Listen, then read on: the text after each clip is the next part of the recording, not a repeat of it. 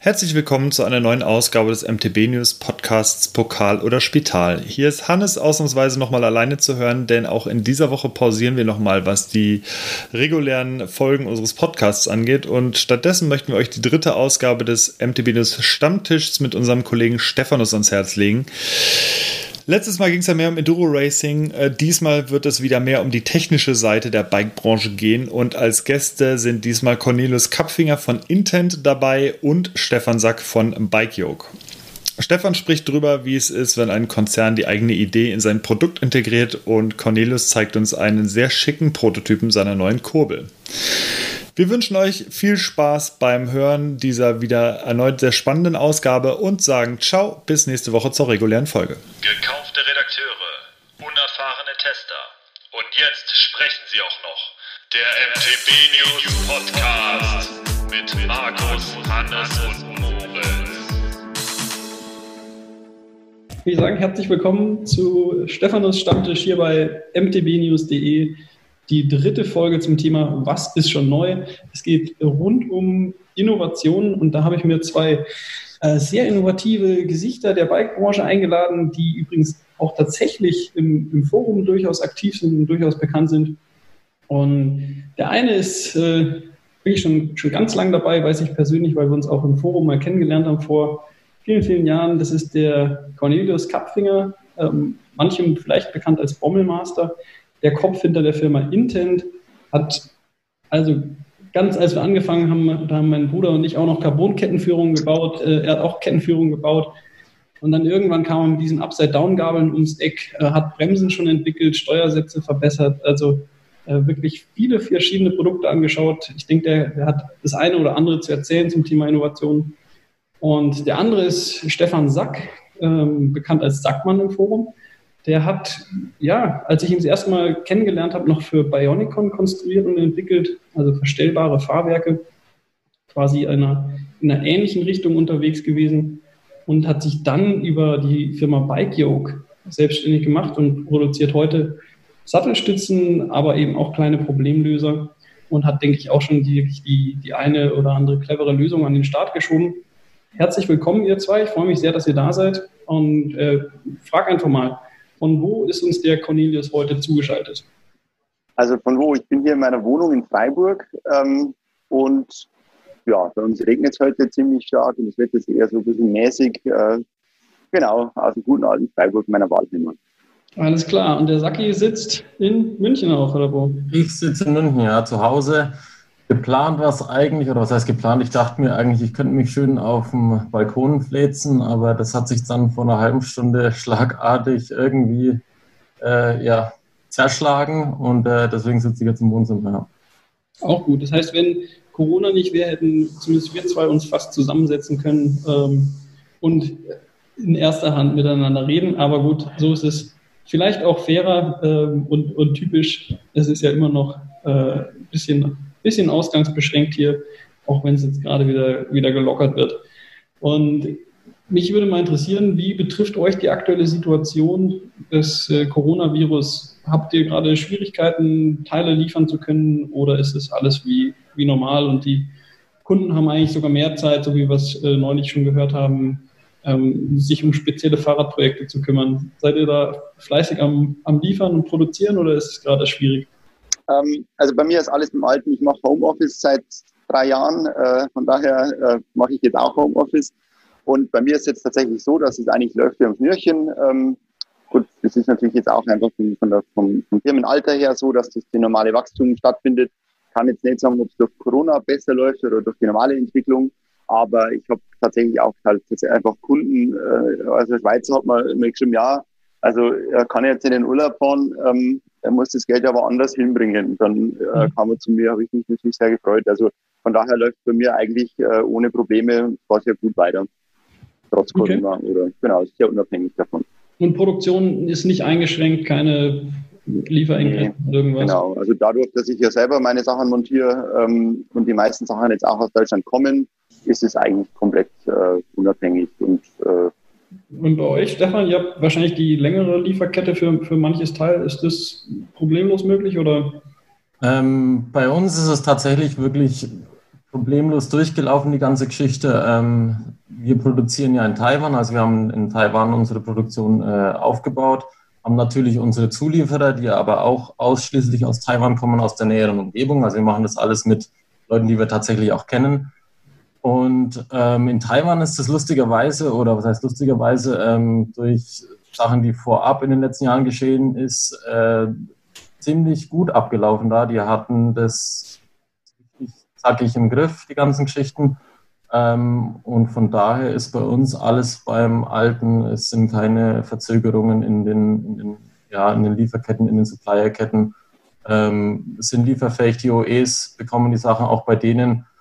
Und ähm, es läuft unverhofft gut. Also wir hatten schon mit dem Schlimmsten gerechnet, auch in der ganzen Bike-Industrie, glaube ich. Aber ähm, so wie es sich jetzt herausstellt, scheint die Bike-Branche irgendwie komischerweise sogar davon zu profitieren von der. Ja, ja, also es fahren Leute Fahrrad, die ähm, vielleicht vorher nicht Fahrrad gefahren sind und, und die, die vorher schon gefahren sind, fahren viele noch mehr, glaube ich. Ne? Okay, aber dann zum Thema Innovation. Ähm, ja, mal, mal so aus der Hüfte geschossen. Cornelius, was ist eigentlich eine Innovation? Also in meinen Augen muss man da trennen zwischen den Game Changern, also den großen Innovationen und halt diesen kleinen Geschichten, die wir zum Beispiel alle machen. Ähm, bei den großen Sachen, also das, da gehört zum Beispiel Federgabeln im Allgemeinen dazu, da gehören Scheibenbremsen dazu, da gehört absinkbare Sattelstütze im Allgemeinen dazu oder einfach zum Beispiel, das ist auch eine Sache, die einfach den Markt revolutioniert hat, das Fahrradfahren, also die Bedienung. Statt zwei Hebel, die das gleiche machen, hat man nur noch einen. So Sachen sind halt Innovationen. Ähm, und dann gibt es natürlich nebenher noch die kleineren Geschichten, ähm, sei es jetzt beim Saki, dass man einfach äh, das Problem ausmerzt, dass diese Stützen immer so ein bisschen hubbeln nach einiger Zeit oder jetzt bei mir, dass der Steuersatz den Lenker versteift. So Geschichten. Das ist ähm, auch Innovation in gewisser Weise, wobei das halt Fahrrad fährt ohne dem genauso gut sozusagen oder fast genauso gut. Ähm, und da muss man unterscheiden zwischen einer großen Innovation, die wirklich den, das Fahrradfahren revolutioniert und diesen kleinen Geschichten, die für uns Freaks interessant sind, weil wir da Spaß dran haben. Ja, Würdest du da mitgehen, Stefan, oder würdest du sagen, Innovation ist auch auf, auch auf kleinerem Level, solange es neu ist und sich am Markt etabliert, dann ist es schon eine Innovation? Also per Definition ja. Also eine, eine, Innovation ist ja eigentlich eine Erneuerung oder irgendwas Neues, was in den Markt kommt, was oder was dann zumindest auch in den Markt kommt. Also allein die Idee ist noch keine Innovation meiner Meinung nach. Aber ähm, da gebe ich dem Cornelius schon recht. Also es, es gibt wenige Game Changer ähm, heutzutage noch. Ähm, es gibt einige, die, die, die, das Potenzial zum Game, Game Changer haben auf jeden Fall. Also Game Changer heißt einfach, dass es das wirklich grundlegend ändert, wie etwas funktioniert oder wie äh, man davon profitiert beim Fahren. Ähm, und dann gibt es die kleinen Sachen, ähm, was ja, wie gesagt, per Definition auch eine Innovation ist, aber was im Prinzip eigentlich nur eine Neuentwicklung ist oder eine Verbesserung. Mhm. Also Innovation ist schon was, wo ich jetzt nicht unbedingt ähm, sorglos in den Mund nehmen würde. Würdet ihr sagen, dass es jetzt gerade mal im, im Mountainbike-Bereich innerhalb des letzten Jahres, gab es dann eine Neuerung, die in euren Augen die, die Bezeichnung Innovation verdienen würde? Oder war jetzt das in den letzten Jahren alles äh, inkrementell?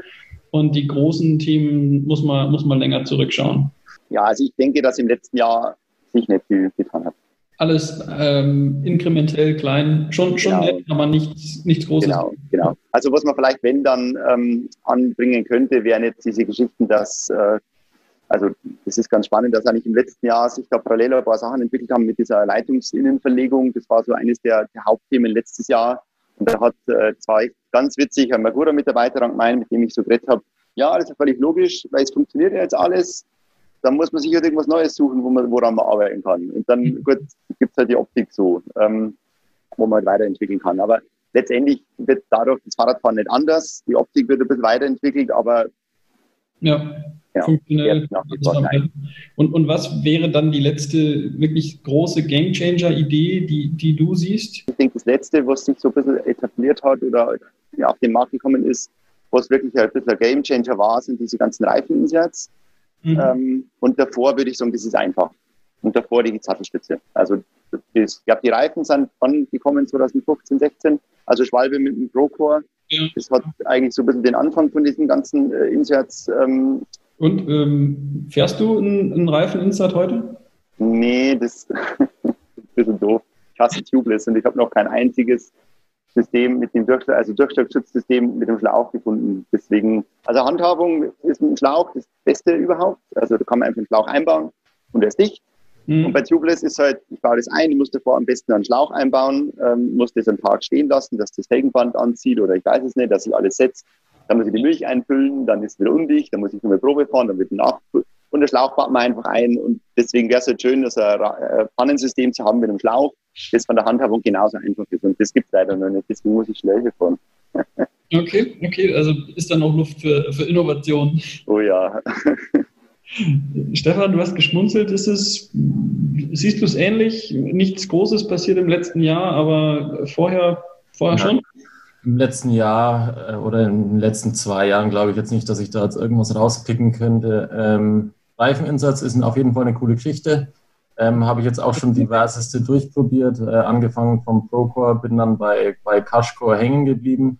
Äh, Cashcore funktioniert meiner Meinung nach wirklich, wirklich gut. Also ich brauche teilweise auch die Reifeninsatz, wenn ich dann mal irgendwo im Urlaub unterwegs bin. Also bei uns jetzt in München und Umgebung braucht man es nicht wirklich.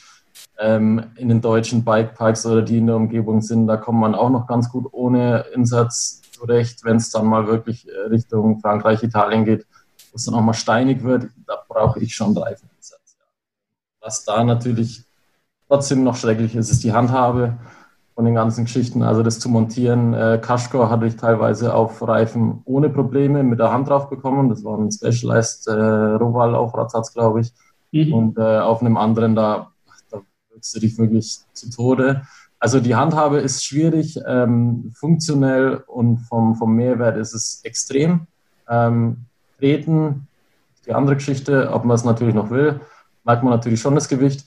Ähm, ist eine Geschichte, die ist spannend, da ist noch viel Luft. Ähm, Mavic hat ja schon, das, das UST-System gibt es ja schon seit, keine Ahnung, 20 Jahren, ich weiß nicht, also auf jeden Fall viel länger, als ich in der, in der Bike-Branche zugegen bin.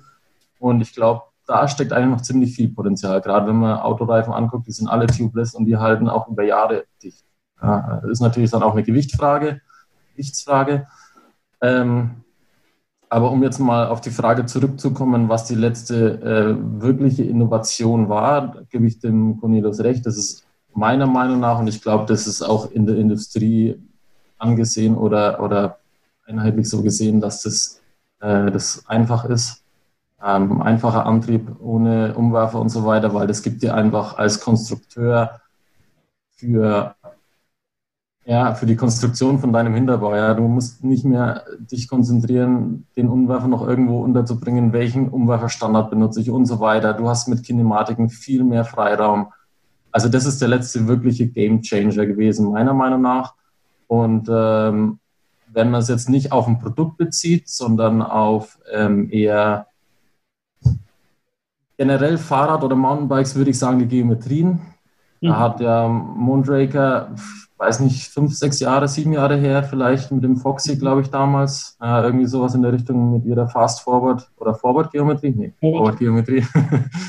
ähm, Fast Forward oder was anderes.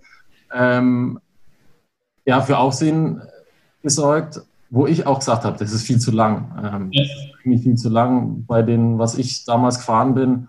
Und mittlerweile ist es Standard. Ja. Also mittlerweile ist das, was ja Mondrager damals hatte, eigentlich jetzt Standard geworden. Und ich glaube, das hat das Fahrradfahren, so wie wir es tun, also im Enduro, All-Mountain-Bereich, ja, also eher ähm, abfahrtslastiger der Geschichte, ähm, hat es das, glaube ich, schon ziemlich beeinflusst. Und jetzt haben wir hier Innovationen gehört, also ein One-By-Antrieb und, und eine Geometrie von eher, ich sage mal, von eher großen Unternehmen. Also gerade bei, im Fall von SRAM ist das natürlich was, was man äh, da mit einer großen mit einem großen Auftritt eigentlich rein in den Markt gedrückt hat, auch ein System entwickelt hat, neues Schaltwerk, äh, neues Kettenblatt, äh, neue Kassetten natürlich. Ist es generell eurer Ansicht nach so, dass, die, dass diese großen Gamechanger nur von großen Unternehmen kommen können oder hat man auch als, als kleiner Laden eine Chance? Also ich meine, ihr seid ja beide keine, keine großen Firmen, aber trotzdem innovativ im, im kleineren. Ähm, glaubt ihr, für den Gamechanger braucht es einen Konzern, der, der sowas reindrücken kann in den, in den Markt? Ähm, jetzt fange ich mal an. Ähm, ja.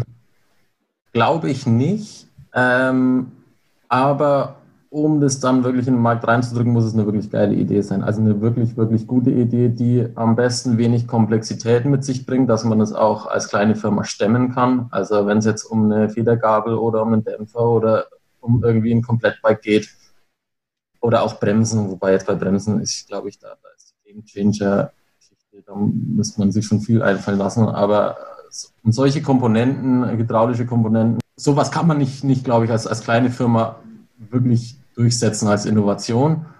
Aber es gibt mit Sicherheit Beispiele, einfach Kettenblätter, die Direct Mount fähig sind. Also zum Beispiel hat sich ja Absolute Black über die Jahre jetzt einen wirklichen Namen gemacht und ähm, jeder kennt den, den Namen, was jetzt nicht unbedingt eine Innovation ist, aber einfach das günstig zu machen. Und es hat die ganze einfach Geschichte nochmal, glaube ich, nicht gepusht, aber ich glaube, ähm, das ist eine kleine Marke, die sehr schnell aus ähm, wenig Aufwand viel gemacht hat. Also wenn man sich die Mhm. anguckt und so weiter, die machen viel. Und es ist halt kein komplexes Produkt, ähm, aber die haben es geschafft, das wirklich in den Markt halt wirklich ja. reinzubringen. Aber gilt ja letzten Endes auch für die viel angesprochenen Reifen-Inserts. Die sind ja, ja, teilweise von der Komplexität her ziemlich, ziemlich gering. Also Procor war jetzt schon vielleicht noch, noch ein Hauch äh, anspruchsvoll, einfach ja vom Ventil her, aber wenn ich mir so diese äh, Schaumstoffsysteme anschaue, ist ja was, was vergleichsweise einfaches Produkt ist, äh, ohne, ohne riesige Investitionen, oder? Hast du mit Sicherheit keine großen Investitionen. Also ich meine, so ein, so ein Reifeninsert, ich glaube, da wird auch viel, ja, viel Marketing verkauft einfach. Ähm, oder produktionskostentechnisch bist du da wirklich nicht, ähm, ja, nicht im Unermesslichen und äh, da kannst du natürlich, wenn du ein Produkt hast und wenn du es gut verkaufst, ja, kannst du dafür viel mehr verlangen als das, was du natürlich dafür zahlst. Cashcore würde ich sagen, die haben wirklich einen extrem speziellen Schaumstoff, der, wo auch viel Technologie drinsteckt. Aber es gibt genügend Reifeninsatz, wo ich sage, okay, da kann ich mir selber was zusammenbasteln und äh, mhm. das Geld dafür zahlen. Hast du noch ein Beispiel für eine Innovation, äh, Cornelius, die von jemand Kleinem auf den Markt gebracht wurde und, und sich auch bewährt hat, selbst wenn es jetzt kein, kein Game Changer ist? Ich sehe da das Problem ein bisschen so, dass die Game oder die Innovationen im Allgemeinen, wenn man die, die Definition teilt zwischen äh, Invention und Innovation, dann ist es ja so, dass diese Idee nur dann eine Innovation wird, wenn äh, das quasi auch wirtschaftlich umgesetzt wurde oder halt zum größeren Teil. Und diese Möglichkeit haben einfach nur die Großen. Das muss man einfach so sagen. Deswegen gibt es quasi keine Erfindung oder mir fällt jetzt gerade zumindest nichts aus dem Stegreif nichts ein, wo man sagt, eine kleine Firma hat jetzt was entwickelt, was quasi zu einem größeren, für die große Masse äh, dazu geführt hat, dass das Fahrrad geändert wurde. Also meistens sind die großen Firmen das, die halt mhm. irgendwas anstoßen, was halt dann wirklich verbreitet wird, weil ein kleiner kann was noch so Geniales entwickeln. Das interessiert einfach kein Schwein, äh, wenn es nicht der große vermarktet. Das funktioniert einfach nicht. Also ja, der, der, der Stefan hat gerade schon die Hand gehoben und ein Stück ja, könnte man ja behaupten, ihr, ihr, habt eine Stütze entwickelt, die man selbst entlüften kann, ohne, also ohne großes Werkzeug. Und inzwischen ist es an einer Reverb Standard. Also äh, eigentlich ja, genau. den, den Konzern äh, dann, also erstmal selber eine Marke etabliert, oder? Ihr habt, ich meine, ihr habt mit was ganz anderem angefangen. Ihr habt mit, mit Yokes angefangen, die ja. eine Geometrie optimiert haben. Und dann war aber ja die Sattelstütze das Produkt, was jetzt Bike Yoke, ich sag mal, zu, zu einer größeren und international vielleicht bekannten Marke gemacht hat, oder? Das ja, ich hatte jetzt aber den Finger gehoben, nicht wegen, weil ich auf uns hinaus wollte, sondern weil mir noch was eingefallen ist. Also äh, Synthase mit dem X12-Achssystem. Ja. Ich glaube, das war was, was eine kleine Firma gebracht hat, was aber sich halt wirklich schnell etabliert hat. Mhm. Ähm, daraus hinaus oder darüber hinaus kam dann natürlich der 142 x 12 Standard und so weiter. Ich glaube, das ist wirklich eine Innovation, die hat sich einfach ziemlich schnell adaptiert, weil es einfach umsetzbar war, äh, eine coole Idee. Hat man denn jetzt, wenn man, äh, ich sag mal, eine, eine Neuheit am, am, Markt hat, wie beispielsweise die leicht entdüftbare Sattelstütze, ähm, kriegt man da dann Angst, wenn ein Konzern wie, wie SRAM die Funktion übernimmt und, und quasi den, den Mehrwert, den man mal geboten hat, äh, auch integriert, weil man dann sagt, okay, jetzt ist eigentlich mein, mein USP dahin und äh, jetzt kann sich jeder eine, eine Reverb kaufen und, und kriegt das gleiche Feature? Also da müsste ich jetzt ein bisschen weiter ausholen. Die, die Geschichte mit SRAM geht da schon ein bisschen länger. Ähm, die Firma ist auf uns zugekommen wegen einer Kooperation, ähm, waren interessiert an unserem System, ist dann auch äh, über mehrere Gespräche, über mehrere Monate ähm, äh, hinweggelaufen, Samples bekommen und äh, im Endeffekt wurde dann die Kooperation von SRAM beendet mit den Worten, sie wollen keine komplexeren Stützen mehr bauen, als sie jetzt bisher haben, also keine zusätzlichen Funktionen integrieren, ähm, weil sie einfach sehen, dass der Markt nach anderen Sachen verlangt.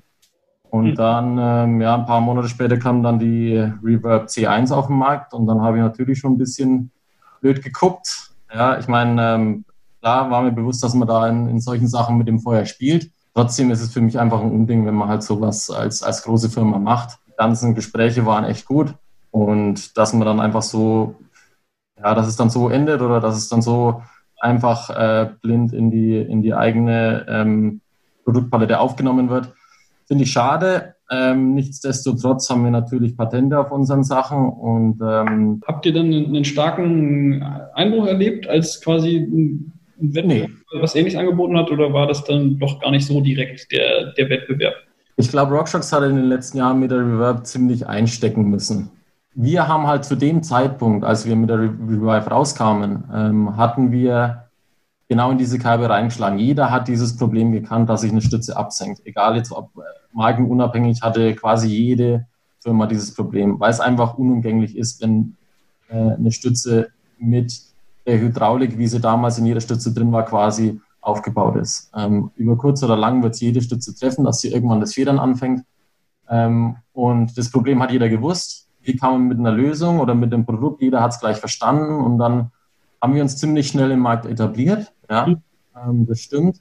Da gehört viel Glück dazu, da gehört auch ein bisschen, ja, Gehirn vielleicht auch ein bisschen dazu, aber sicherlich auch viel Glück. Und ähm, von daher, da wir jetzt den guten Namen hatten und Reverb da, äh, Reverb, ja, Rockshox mit der Reverb, ähm, irgendwann später, die, die, die haben es ja auch nicht riesig groß vermarktet, die ganze Geschichte. Das lief ja trotzdem irgendwie so ein bisschen hinter der Hand. Also die haben das nicht als großes neues Feature verkauft. Und äh, wir hatten aber das Standing in der Firma. Und ich glaube, RockShox hat jetzt äh, trotzdem noch ein bisschen zu kämpfen, um sich dieses Standing wieder zurückzuarbeiten, was er halt mit der Reverb, glaube ich, einfach verloren hat über die Jahre. Mhm. Von daher haben wir keinen, also keinen Einbruch. Mhm. Cornelius, hättest du jetzt äh, Sorge, wenn, wenn ein großer etablierter Federgabelhersteller mit einer Enduro Upside Down Federgabel auf den Markt käme oder wäre dir das im Grunde auch egal, weil wenn der plötzlich, nachdem ich Upside Down Great Again gemacht habe, die kommen, gell? Nein, ähm,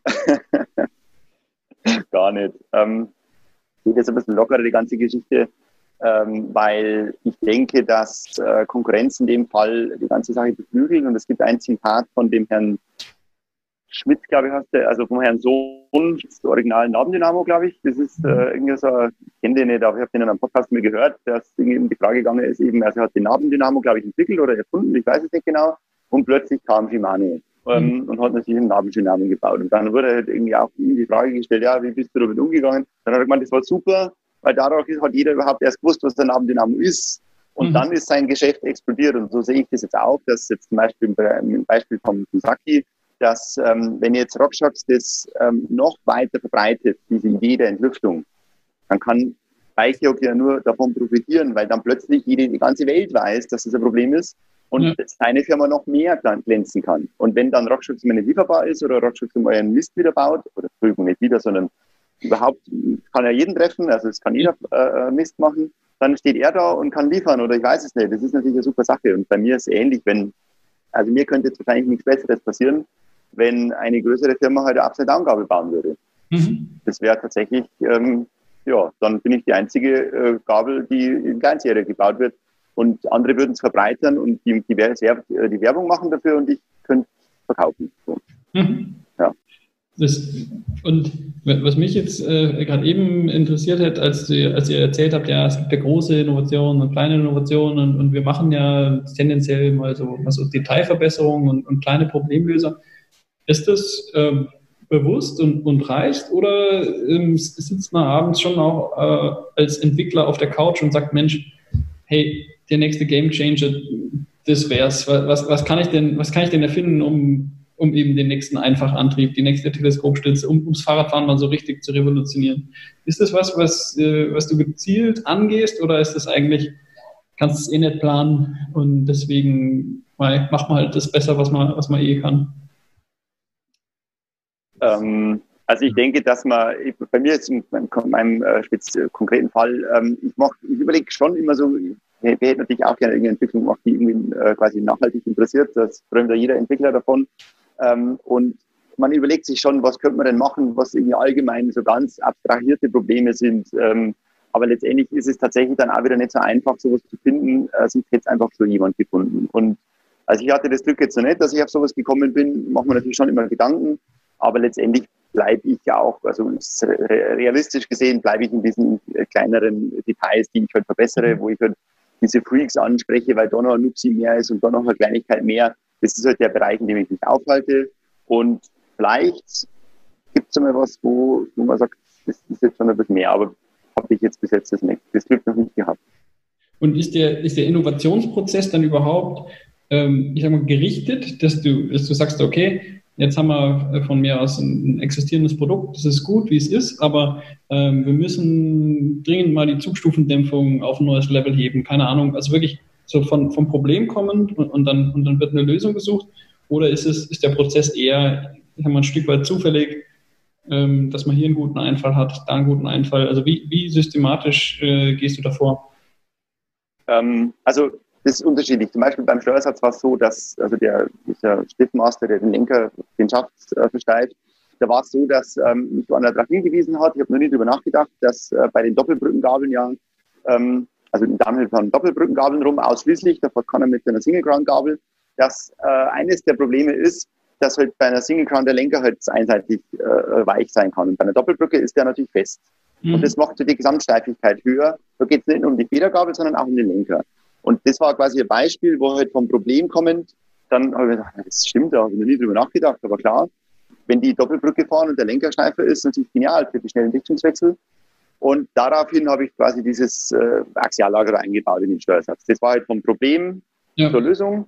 Aber ganz oft ist es einfach so, dass ich sage, hey, ich habe jetzt, ich baue mir jetzt gerade ein neues Rad auf, ähm, da bräuchte ich noch eine Sattelklemme was könnte ich jetzt denn anders machen wie bei den anderen, dass ich eine eigene Sattelklemme habe. Und dann überlege ich halt so lange rum, bis ich irgendwas finde, was bei den anderen noch nicht so ist. Und zack, ist automatisch eine neue tolle Idee da. Und ähm, so ist es ja meistens, dass man sich irgendwie aus diesen Spielereien ähm, mhm. halt was baut. Und ich überlege halt dann schon zwanghaft tatsächlich, was kann ich anders machen, ähm, weil das im Endeffekt die einzige, die einzige Möglichkeit für, den, für einen Unique Selling Point ist, ähm, dass ich mich abhebe von den anderen. Und darauf entstehen dann die Ideen. Also ist anders tatsächlich der Fokus oder, oder muss ja. es besser, schöner, leichter, typisch intens sein? Ja, besser ist eine Sache. Ich, meine, ich kenne keine Sattelklemme auf der Welt, die nicht klemmt. Also, ja. äh, ich meine, ist, Entschuldigung, ist scheißegal, was du für Sattelklemme hast.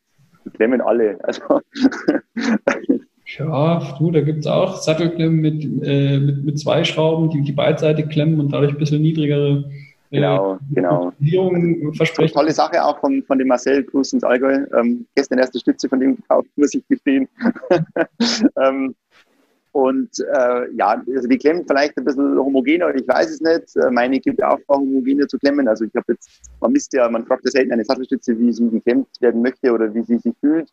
Solange sie fest ist und die Stütze geht, ist alles gut. Und das habe ich jetzt noch nie erlebt, dass eine Stütze nicht geht, weil die Stütze, die Klemme irgendwie falsch ist. Also so habe ich mhm. einfach noch nicht erlebt, tatsächlich. Mhm. Da ist jetzt äh, der, der, Stefan der Experte. Ist das für, für dich eine, eine relevante ähm, Innovation, so, so, wie ich meine Sattelstütze klemme?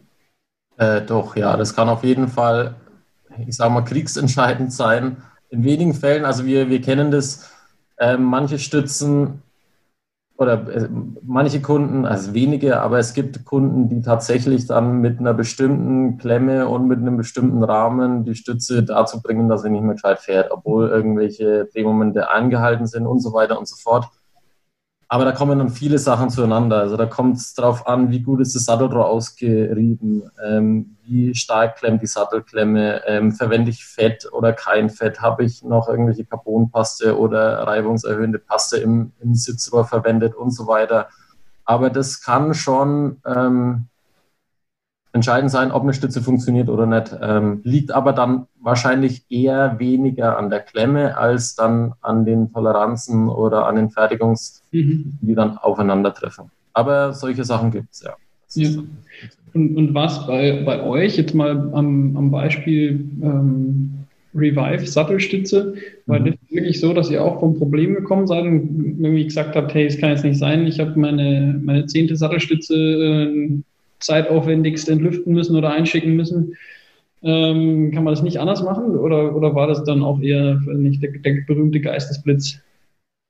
Also ich glaube, Innovationen ist schwierig, die wirklich zu forcieren. Äh, äh, klar wünscht man sich das, man setzt sich hin und äh, sperrt sich irgendwie zwei Wochen im Keller ein und kommt dann mit irgendwie einer oder zwei geilen Ideen raus, die jetzt die, die Welt verändern.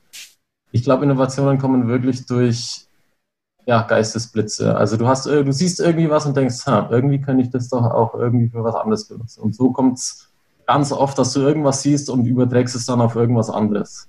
Ähm, bei der Stütze, klar, ich meine, wir haben mit dem Team, was wir haben bei BikeYog, haben wir einfach Erfahrung in, im Bereich Sattelstützen, ähm, wie es wahrscheinlich kein anderes Team hat. Ja, ich habe ja BikeYog mit einem Kumpel, den ich damals in Taiwan kennengelernt, gegründet, ähm, der damals noch für Keinschock gearbeitet hat. Ich habe damals für Bionicon gearbeitet. Und ähm, dann haben wir ja, also wir sind gute Kumpels geworden. Und ähm, wir haben dann 2016 zusammen Bike gegründet.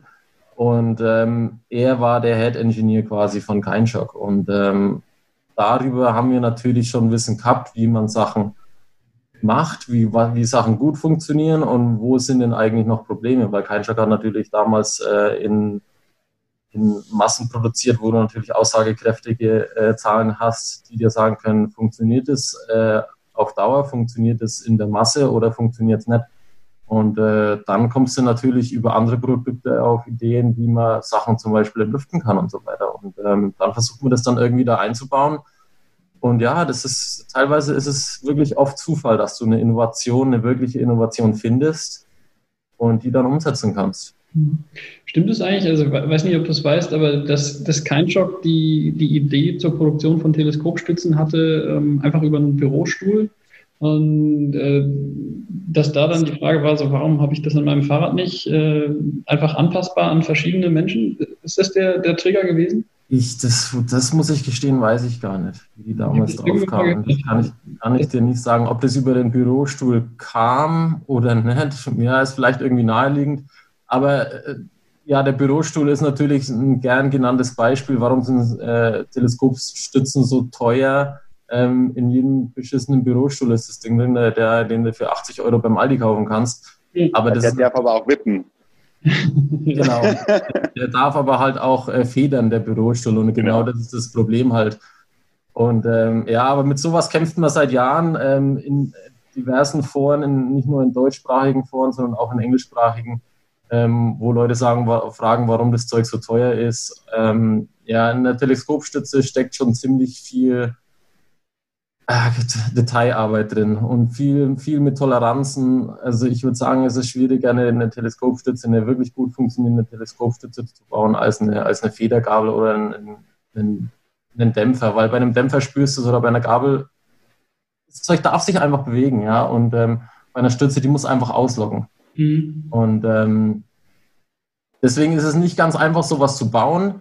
Ähm, was viele Leute aber nicht verstehen, weil die Teleskopstütze an sich, ja, die, die lässt sich jetzt nicht schneller bergab fahren. Ja, eine Federgabel, ein Dämpfer, der muss einfach saugut funktionieren. Ähm, und das findest du natürlich geil, wenn du die tollsten Kashima-Rohre und die tollste Dämpfung in deiner Federgabel drin hast. Bei einer Stütze, die muss hoch runter gehen und die darf möglichst wenig seitliches Spiel haben und möglichst viel Hub haben. Aber der Rest bei einer Stütze ist eigentlich relativ egal. Trotzdem kriegen es halt viele Hersteller oder die meisten Hersteller nicht zuverlässig hin. Und das ist halt wirklich die, ja, der Clou in der ganzen Sache. Mhm. Ist das der Grund, warum du jetzt erstmal das Einfache gemacht hast, Cornelius, Federgabeln? ja, ich möchte, äh, also ich spiele mich ja mit Federgabeln und Dämpfern tatsächlich. Für mich das macht es so. Äh, deswegen gebe ich ihm durch recht. Äh, aber ich tatsächlich würde ich auch gerne lieber Sattelstütze entwickeln. Äh, als Federgabel, aber äh, da denkt man wahrscheinlich immer vom eigenen, das ist am schwierigsten und dann ist halt trotzdem jedes Produkt natürlich irgendwo schwierig. Ähm, Ich wollte noch eine Sache sagen, kurz zu der Geschichte mit dem Passieren von Innovationen. Mhm. Oh, jetzt mag ich nicht mehr. Also, ähm, genau, aber dann kann ich ja kurz reden, wenn der Saki gerade auf dem Klo ist. Ähm, offen reden. und zwar ist es so, ich denke, dass so Gedanken oder Innovationen, Ideen, ähm, Erfindungen nicht nur ähm, äh, äh, Ergebnis von, von Geistesblitzen sind, sondern man kann das schon forcieren. Also man kann zum Beispiel absichtlich sich in eine, als in eine Situation bringen, wo du, ähm, also der beste, der Spruch, den jeder kennt, Not macht erfinderisch, das ist so der, der Leitspruch, unter dem ich auch oft äh, arbeite. Und warum bringen zum Beispiel kleinere Firmen oft Innovationen? Weil die gezwungen sind, mit ganz wenigen Teilen auszukommen. Also das ist nur ein Beispiel. Wenn du jetzt an ein neues Produkt gehst, so ein Fox baut eine Dämpfungskartusche, das ist denen scheißegal, ob die 50 oder 51 Teile verwenden. Die Dinger laufen halt in, in Millionen vom Band und ähm, letztendlich äh, wird halt das. Wäre einfach für Fox wahrscheinlich, wenn es Millionen wären, aber. Ja, aber die, also ich sage jetzt mal so, ähm, die einfachen Teile werden wieder von einfachen, von kleineren Firmen produziert. Weil du, du kannst es einfach nicht leisten, elf statt zehn Teile zu verwenden. Aber wenn das bei Fox, die können sich eben schon leisten. Natürlich reduzieren die auch, was geht, aber ähm, du bist als Fox-Entwickler nicht im Zwang, mhm. wenig Teile wie möglich zu haben weil du weißt, wenn du deinem Chef erklärst, das geht nicht anders, sagt ja. er, okay, das geht nicht anders. Wir machen das jetzt mit 51 statt 50 Teilen. Wenn du jetzt aber als kleiner Unternehmer oder als kleiner äh, Erfinder da sitzt und einfach kein Geld hast und wirklich die, jedes einzelne Bauteil ist ein richtiger Kampf, dann sitzt du so lange vom Computer, bis dieses elfte Teil weggeht oder das 51. und dann nur noch 50 da sind. Und mhm. dann ergeben sich dadurch auf Lösungen, auf die man sonst nicht gekommen wäre, oder, oder, oder. Und ähm, also ich habe da in der Uni, das, äh, eines der, der besten Vorlesungen, die ich da erlebt habe, das äh, nennt sich in der, in der Wirtschaftswissenschaft, glaube ich, Nordsterngedanke oder Zielsterngedanke, dass man sich, ähm, du bist ja auch ein bisschen BWL, vielleicht kannst, äh, kannst du mir da irgendwie, das schon mal gehört, aber man macht sich halt einfach am Anfang der, der Anforderungen eine Liste, was ist das Ideal? Was mhm. ist das Perfekte? Also zum Beispiel, wenn du eine Fabrik baust, dass du mit der Hälfte der, der, der Plätze auskommst. Das Mitarbeiter haben keine Mittagspause, alle sind immer da, keiner ist krank. Also so ein Nordstern-Gedanke mhm. oder einfach das, was wäre das Maximale, was man machen kann. Mhm. Und dadurch und damit wird das Projekt ähm, geplant. Und dann kannst du natürlich im Laufe der Zeit, gibt es natürlich Restriktionen, ja, Mitarbeiter muss man auf die Toilette gehen, also was ja völlig klar ist, aber man kann zuerst einmal ohne dem äh, rechnen und dann Rückschritte machen. Aber man kann nie, wenn man sagt, wir bauen jetzt für jeden Mitarbeiter 100, also eine eigene Toilette, dann wird man nie ähm, sozusagen mehr erreichen als das Ziel, das man hatte. Aber man kann immer abspecken. Insofern ist es gut, sich die höhere Ziele zu stecken, was mhm. man ja noch realisieren kann und nicht weniger Ziele zu stecken, als man dann realisieren könnte. Und so mhm. kann man sich ein bisschen in so einen Innovationsgedanken ähm, in so einen Prozess hineinarbeiten. Okay, das heißt, was ist das, das Fernziel, was du dir steckst, wenn du einen neuen äh, Dämpfer entwickelst? Also gehst du tatsächlich so vor und sagst dir jetzt ja. mal ganz, ganz weit gesprungen? Ja, also ich, ich habe halt einfach Anforderungen, zum Beispiel beim Dämpfer ist es so, ähm, es muss eine andere Bauart sein, die einen Vorteil hat. Das war das so das Erste. Dann habe ich das irgendwann gefunden, ähm, habe das dann wieder entdeckt, Peter Denk, schönen Gruß. Also das das Konzept mit diesem äh, äh, Parallel, äh, Reinschaltung, äh, Parallelschaltung von Dämpfung und Federung. Das war halt einfach äh, ein Vorteil vom Konzept. Ähm, dann war einfach das nächste, er muss leichter sein wie die anderen. Also leichter wie die Konkurrenz. Dadurch habe ich die Möglichkeit, überhaupt einen, einen, einen, einen Vorteil für den Kunden zu haben. Die dritte Sache, er muss mehr Wärmeabstrahlfläche haben wie die anderen ähm, und, und, und. Und so durch meine ähm, meine äh, Anforderungen setzen und erst wenn ich die alle habe, sage ich, okay, jetzt lege ich los. Mhm, mhm. Und ist, bist du dann bereit, davon große Abstriche zu machen oder, oder, oder hast du, ich sag mal, eine, eine kritische ähm, Innovationshöhe, wo du, wo du merkst, wenn du, wenn du da nicht hinkommst, dann, dann kannst du das Produkt nicht auf den Markt bringen oder dann musst, äh, kannst du es knicken. Ich weiß nicht, zum Beispiel mit der, mit der Tretkurbel habe ich mitbekommen, dass du da relativ lange dran getüftelt hast, bis die soweit war, dass du gesagt hast, jetzt, jetzt kann man sie dann verkaufen. War das auch so, dass du da gesagt hast, jetzt, wenn ich nicht mindestens so hoch springe, dann, dann brauche ich da meinen Namen nicht draufschreiben. Gibt es da so ein Level? Nee, also bei der Kurbel äh, habe ich einfach Scheiße gebaut ähm, am Anfang. da ich, äh, war ich mir meiner selbst zu sicher und dachte, ja, läuft alles wunderbar und dann prüft dann Kacke. Das habe ich einfach verbockt, das war einfach mein Fehler. Und mittlerweile läuft das Ding auch, oder ich habe es jetzt einfach auch wieder ein bisschen pausiert, weil, also bei der Kurbel habe ich keinen Unix Selling Point gehabt, da hat es einfach, die war einfach nur schön, also die hat es einfach nur gegeben, aber da habe ich diesen, diesen Anspruch nicht gehabt tatsächlich. Mhm. Noch nicht. Noch nicht. Und beim, beim Dämpfer, was ist da äh, der Stand? Ist der fertig? Das liefer, lieferbar. Bestellbar, lieferbar? Ja, also ich mache, der ist jetzt lieferbar, ich tue jetzt das noch nicht an die große Glocke hängen, weil ich einfach gern will, dass das Projekt langsam beginnt, dass ich habe jetzt da gerade noch keine Lust, äh, Tests zu machen, keine Lust, äh, dass ich irgendwelche Pressemitteilungen für Veröffentlichungen mache für die Lieferbarkeit, einfach um man, man, man wächst mit seinen Erfahrungen, man wächst mit äh, Produkt, äh, also Probleme fangen immer dann an, wenn man Sachen verkauft. Das ist so eine goldene Regel. Davor, man fährt, es funktioniert und es geht dann mit der Kacke los, wenn man es verkauft. Also man kann das gar nicht verhindern. Äh, sonst geht man auch wieder unter als Firma. Also und äh, da möchte ich jetzt einfach langsam beginnen, und äh, bis jetzt läuft's gut. Ein, zwei Kleinigkeiten sind immer mal, die werden dann halt jetzt einfach im Laufe, also jetzt ausgebessert so oder die, vieles habe ich schon ausgebessert und nachgearbeitet. Und so fange ich das Projekt jetzt langsam an, aber er funktioniert wunderbar. Ich bin sehr zufrieden und er ist super. Okay, cool, cool zu hören. Ich meine, jetzt gerade haben es vielleicht mehr Leute gehört, dass es ihn dann gibt. Ähm, ich, hoffe, ich hoffe, da beginnt jetzt nicht Gottes die Willen. Ich muss ich noch mehr Dämpfer bauen, um Gottes Willen. Ich habe heute schon wieder vier gebaut. okay, ja, ähm, spannend. Ähm, weiß nicht, Stefan, gibt es bei, bei Bike sowas auch, so eine ähm, so ein Fixstern, wo man hinentwickeln will oder, oder, oder Nordstern, was, was das ultimative Produkt wäre? Ich meine, ihr habt gerade das erste Mal einen, einen Sattel gemacht. Ist das was, wo ihr auch gesagt habt, okay, also ein, ein Bike-Sattel muss dahin, da wollen wir hin. Und wenn wir das nicht schaffen, dann, dann ist es auch kein Bike-Sattel. Ähm, bevor wir jetzt darauf kommen, wollte ich nochmal eine, eine, eine Anekdote erzählen. Ähm, habe ich jetzt Anekdote gesagt? Ne, Anekdote natürlich. Ähm, ähm, weil es um, um Gleichteile ging oder um, äh, um Teile generell in einem, in einem, in einem Produkt. Ähm, vor ein paar Jahren war ich mal bei Fox, da ging es auch um ein Federgabelprojekt, ähm, wo wir Dämpfungskartuschen vorgestellt haben, Luftfederkartuschen. Ähm, und lustigerweise war eine der allerersten Fragen, die Fox uns gestellt hatte, Parts Count. Also wie viele Teile sind in diesem Teil drin, in dieser Luftkartusche, in diesem, äh, in diesem Teil, ja, um, um was es ging. Und da ging es überhaupt nicht darum, wie komplex die Teile sind, ob es jetzt äh, zehn kleine Federn, die da verbaut sind, sondern da ging es rein darum, wie viele Teile sind in diesem in diesem Produkt verbaut. Und ähm, da muss ich dem, dem äh, Cornelius nicht widersprechen, aber ich glaube, das ist halt einfach ein, eine Philosophie, je nachdem, glaube ich, auch, wer da in der, in der RD-Abteilung äh, der Head äh, Officer ist, der das ganze Sagen hat, ähm, welche Philosophie er vertritt. Ähm, bei denen war es halt so, das Allerwichtigste war, wie viele Teile sind da drin. Da ging es um nichts anderes, da ging es darum, Teile zu reduzieren. Und nicht drum, also ich hätte jetzt quasi ähm, fünf Teile da drin haben können, die sind ultra simpel und ein Teil, das hochkomplex zu bauen äh, wäre oder zu fertigen wäre, wäre ähm, besser gewesen als diese fünf einfachen Teile. Ähm, mhm. Hatte ich damals auch nicht verstanden. Wurde auch nicht erklärt, was, also man kann man ja wahrscheinlich Gründe für haben, aber ja.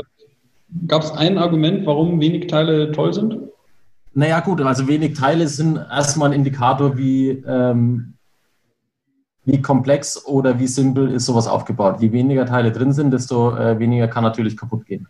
Mhm. Ähm, ist weniger zu montieren, ist wahrscheinlich weniger Logistik. Weniger zu montieren, genau. Und ähm, also gerade wenn man jetzt die Automobilbranche angeht, ich kenne viele, äh, habe viele Freunde, die in der Automobilbranche bei Audi, bei BMW arbeiten und so weiter. Und ich meine, da geht es bei einem Sitz geht's da um Millionenstückzahlen. Da geht es nicht irgendwie um, äh, um ein paar tausend Stück, wo, wo, wo wir jetzt davon reden, sondern da geht es halt um Millionen. Da wird bei jeder Schraube wird halt äh, das Ding zehnmal umgedreht und auf jeden Cent geguckt. Also ähm, die können sich mit Sicherheit auch leisten oder könnten sich leisten, aber da geht es halt auch um Hunderttausende von Arbeitsplätzen und da zählt halt wirklich jeder Cent. Ich glaube, dass du gerade als Kleinzerienhersteller mehr Freiheiten hast, weil du als Kleinzerienhersteller auch die Berechtigung hast, mehr zu verlangen für so ein Produkt, ja, weil einfach viel mehr, ähm, viel mehr Arbeit dahinter steckt, wenn du das wirklich als, als kleine äh, Firma aufziehst. Äh, und äh, ich glaube, Menschen oder Kunden sind bereit für so ein Produkt das so aufgezogen ist, auch mehr zu bezahlen. Ähm, von daher, klar ist es immer gut, je weniger Teile drin sind, desto besser, aber ich glaube, du hast als kleine Firma mehr Freiraum, Sachen komplexer zu machen. Ja, ja. Ähm, ich meine, wenn ich jetzt gerade überlege, äh, ich habe neulich die, ja, die überdimensionierte Intent-Gabel gesehen. Was war die Stückzahl da? 20 äh, Stück oder wie viel machst du von dem, von dem Freudenhammer? Von den Freudenhammers? Äh, also 11 pro Farbe sind 22 dann. 22 Stück.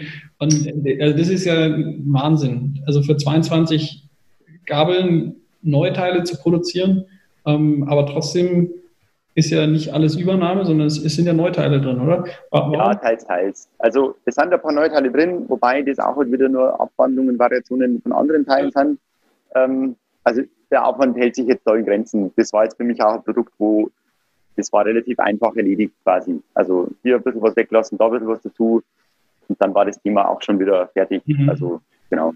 Aber, aber ist das deine, ist das, sage ich mal, die, die Stückzahl, bei der es sich lohnt, für dich ein, ein neues Produkt zu machen, wenn es nur eine Abwandlung ist? Also nehmen wir an, ich bringe jetzt noch 20 Freunde mit und wir sagen, wir wollen aber äh, unbedingt ein anderes Gabel-Offset oder, oder sowas. Ja. Für 20 Stück kannst du es machen, für weniger lohnt sich nicht? Ja, also bei 20 Stück ist es so, für 20 selbst und limitiert auf 20 rentiert sich nicht. Mhm. Es sei denn, ich habe einfach Bock drauf so. Also wenn es jetzt irgendwas ist, was ich selber gern hätte, dann mache ich das für 20, mache ich es auch für weniger, das ist mir dann total egal, da habe ich dann einfach Lust drauf. Ansonsten rendiert sich jetzt, also wir hatten das schon öfter mal mit ähm, Lefty-Vorbauten, mit diesem, dem Lefty-Maß, wir hatten das mit Fatbike-Gabeln und ähm, da habe ich dann auch gesagt, ab 20 Stück können wir reden, aber mhm. halt, es rendiert sich dann eigentlich erst nur, wenn die 20 zusammenkommen am Anfang und das Produkt dann weiterläuft. Ja. Aber dass man jetzt sagt, man macht jetzt 20 äh, Vorbauten für Cannondale-Maß, ähm, das, da sind dann drei, glaube ich, zusammengekommen von äh, Anfangs 20. Das rendiert sich dann nicht und Kennedy hat ja jetzt auch gewechselt auf einen, einen 8 Zoll Schaft und somit ist das Thema einfach durch. Und da hätte sich das einfach nicht rentiert mit 20 Stück. Also, ja. ja. Die Lefty auch? Die Lefty hat jetzt einen 8 Zoll oben. Ach, okay. Und äh, genau, wie es bei den Doppelbrücken-Lefties war halt eben dieses dicke Maß. Und äh, dadurch, dass das Cannondale jetzt bei der neuen Ojo Lefty halt auf das dünnere Maß gewechselt hat, braucht kein Mensch mehr diese dicken Vorbauten. Und deswegen ähm, wäre das jetzt in dem Fall ein schlechtes Geschäft für mich gewesen, wenn ich da mit 20 Stück eingestiegen wäre. Mhm. Und ähm, ist das jetzt so der, so der, Kundenwunsch, ist das der klassische Innovationstreiber oder ist der Innovationstreiber eher, dass man, naja, dass man halt was verkaufen will? Also wie, viel, wie viele von den Innovationen sind, sollen nur einen Grund geben, dass man was Neues auf den Markt bringen kann und wie viele erfüllen wirklich irgendeinen Bedarf. Kann man, kann man das sagen? Äh, vielleicht also zumindest mal für euch gesprochen, für Intent? Ähm, muss ich die Frage verstehen. Ähm, also vom Kundenwunsch, jetzt muss ich gerade überlegen. Ja, Kundenwunsch ist immer ein bisschen schwierig, glaube ich, weil ähm, also Kundenwünsche sind sehr spezifisch und sehr, ähm, jeder Kunde will was anderes. Und da gibt es, also die meisten Kunden sagen, ah, ich habe die, die Idee oder das wäre cool, das will jeder. Und dann äh, fragt man sich ein bisschen rum und dann stellt sich heraus, der wollte das, aber der andere möchte das, aber anders. Und ja. dann gibt man schon wieder in so eine, also der eine sagt, ich möchte den 80er Fahrbahn, der nächste sagt, was mache ich mit dem 80er? Also 85 mindestens. So, und der nächste sagt, hä, also ich brauche 110. Und da geht's, also da ist ja diese Vielfalt so groß. Deswegen ja. ist das schwierig von ähm, da, also und das andere ist jetzt, also das trifft, das ist passend zu dir, zu deiner Person äh, ICB, ja. wenn dir das noch was sagt. Es ist natürlich ähm, immer schwierig, wenn Menschen, die das hobbymäßig betreiben, äh, quasi bestimmen sollen, äh, was das nächste ist. Weil die finden immer das gut, was sie aktuell wissen. Und erst wenn man sich den ganzen Tag damit beschäftigt, also gibt natürlich andere Beispiele, um Gottes Willen, das ist jetzt ein bisschen pauschalisiert, aber letztendlich, ähm, also dem Alutech damals hätte es gar nicht geschadet, auf 29 Zoll zu gehen, auf einfach zu gehen und ein paar so Entscheidungen zu machen, die halt zwei Jahre später dann Usus waren. Aber mhm. zu dem momentanen Stand, der, wo, wo, wo ein Kunde sozusagen äh, interessiert ist, der ist immer an dem interessiert, was die großen Firmen ihm am Marketing quasi äh, ins Hirn ballern, quasi. Und erst wenn man sich von dem löst, was man, was, was man gern hätte, mit das ist Kashima und ich weiß es nicht, erst wenn man sich davon löst, kann man eigentlich ein bisschen in die Zukunft denken. Das ist so ein bisschen mein, meine Ansicht. Mhm, mhm. Das heißt, die großen Sprünge äh, traust du dem durchschnittlichen Kunden nicht zu? Ähm, Jetzt gemein.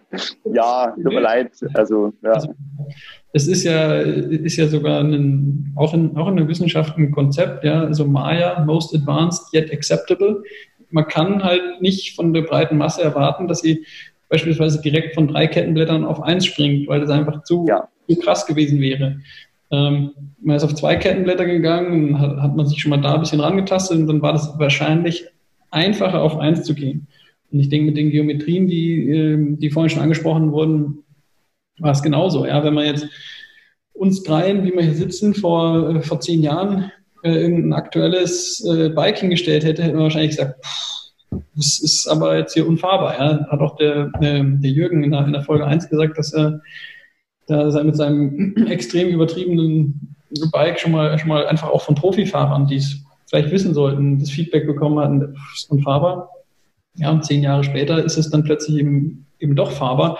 Aber man, man hat es nur verstanden, weil man zwischendrin noch äh, kleine Schritte gemacht hat. Ja, und so dieses abrupt in, ins kalte Wasser oder in, in neues Fahrwasser springen, das ist halt einfach schwierig. Ne? Ähm, naja, was ist da eigentlich für ein Fahrrad bei dir im Hintergrund, Stefan? Ist das ein ähm, Deviate oder sowas? Was? Ja, hat das einen hohen Drehpunkt? Das hat einen hohen Drehpunkt, ja. Das ist, ja, das ist ein äh, Forbidden Fruit. Ist das jetzt was Neues oder ist das ähm, auch nur, ich sag mal, alter Wein in, in neuen Schläuchen? Ja, also ich ähm, bin schon ziemlich angetan von dem Ding, muss ich sagen. Ähm, geometriemäßig bin ich da wieder einen Schritt zurückgegangen, ein bisschen kürzer, mhm. ähm, mit einem Reach von 465, aber recht hoher Stack mit über 630, wenn ich es jetzt richtig im Kopf habe. Ähm, 130 mm Federweg, also auch ein bisschen zurückgegangen.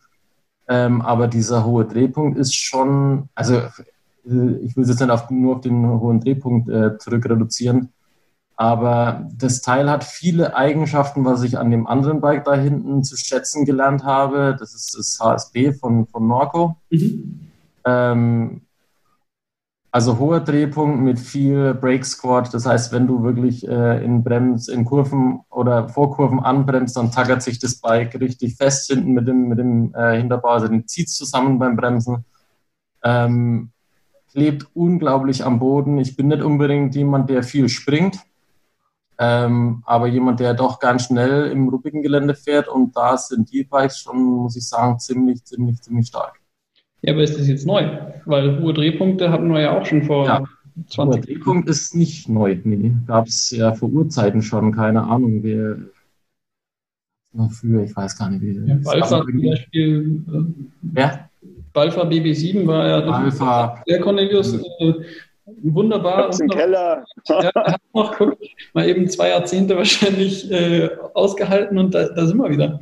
Ja, es gibt, es gibt, warum kommt es jetzt wieder? Ja, ich, boah, gute Frage. Ähm, Oder warum war es zwischendurch weg? Ne, kann man auch fragen. Ich glaube, äh, es war zwischenzeitlich weg, weil die ja alle auf einem Eingelenk-Hinterbau basieren und Eingelenker wurde ja dann äh, ab einer bestimmten Weise verpönt. Ja, ähm, plus ähm, es sah damals vielleicht nicht unbedingt schön aus immer. Mittlerweile kannst du mit schönen Carbonrahmen immer äh, ganz gut was ähm, kaschieren, ähm, schöner machen. Was kommt noch dazu? Ähm, weiß nicht, was da noch alles dazu kommt. Es kommen viele Sachen mit rein, die das jetzt wieder in Mode kommen. Also ähm, Mode ist ein gutes Stichwort. Ich, glaube, bei der Mode ist es ja auch so. Also 70er Jahre gab es dann irgendwann Mitte 2000 jeder wieder mit äh, hier Schlaghosen rumgerannt und so weiter. Es, es gibt immer wieder Sachen, die kommen wieder. Mhm. Ähm, ja, oder, oder man behält es halt, Cornelius. Warum hast du das, das Balfa behalten? Ähm, weil du überzeugt warst und bist, dass es, dass es taugt oder einfach nur, weil es zu schade zum, zum Weggeben war? Nee, also mir ist es total egal, ob mein Hinterbau hohen oder niedrigen Drehpunkt hat. Ähm, mir ist völlig egal, ob das ein Gelenker, vier Gelenker ist oder 15 Gelenker, ist mir wurscht. Ich habe das Balfa, weil es einfach mein Jugendtraum ist. Also jeder kennt sich selber mit 17 und du sitzt vorm, also Mountainbike News, damals vom Bike Magazin oder ich weiß es nicht und schaust deine Dorado Single Crown an, keine Ahnung. Ja. Das sind ja diese Träume, die man einfach mit 17 hat und ich glaube, das trifft jeden Menschen, dass man, also man kann mit 35, 40 irgendwelche Träume haben, dann kauft man sich das und das Thema ist erledigt. Als 17-Jähriger bist du da einfach anders fixiert und so ist es bei mir mit dem Ballfahren.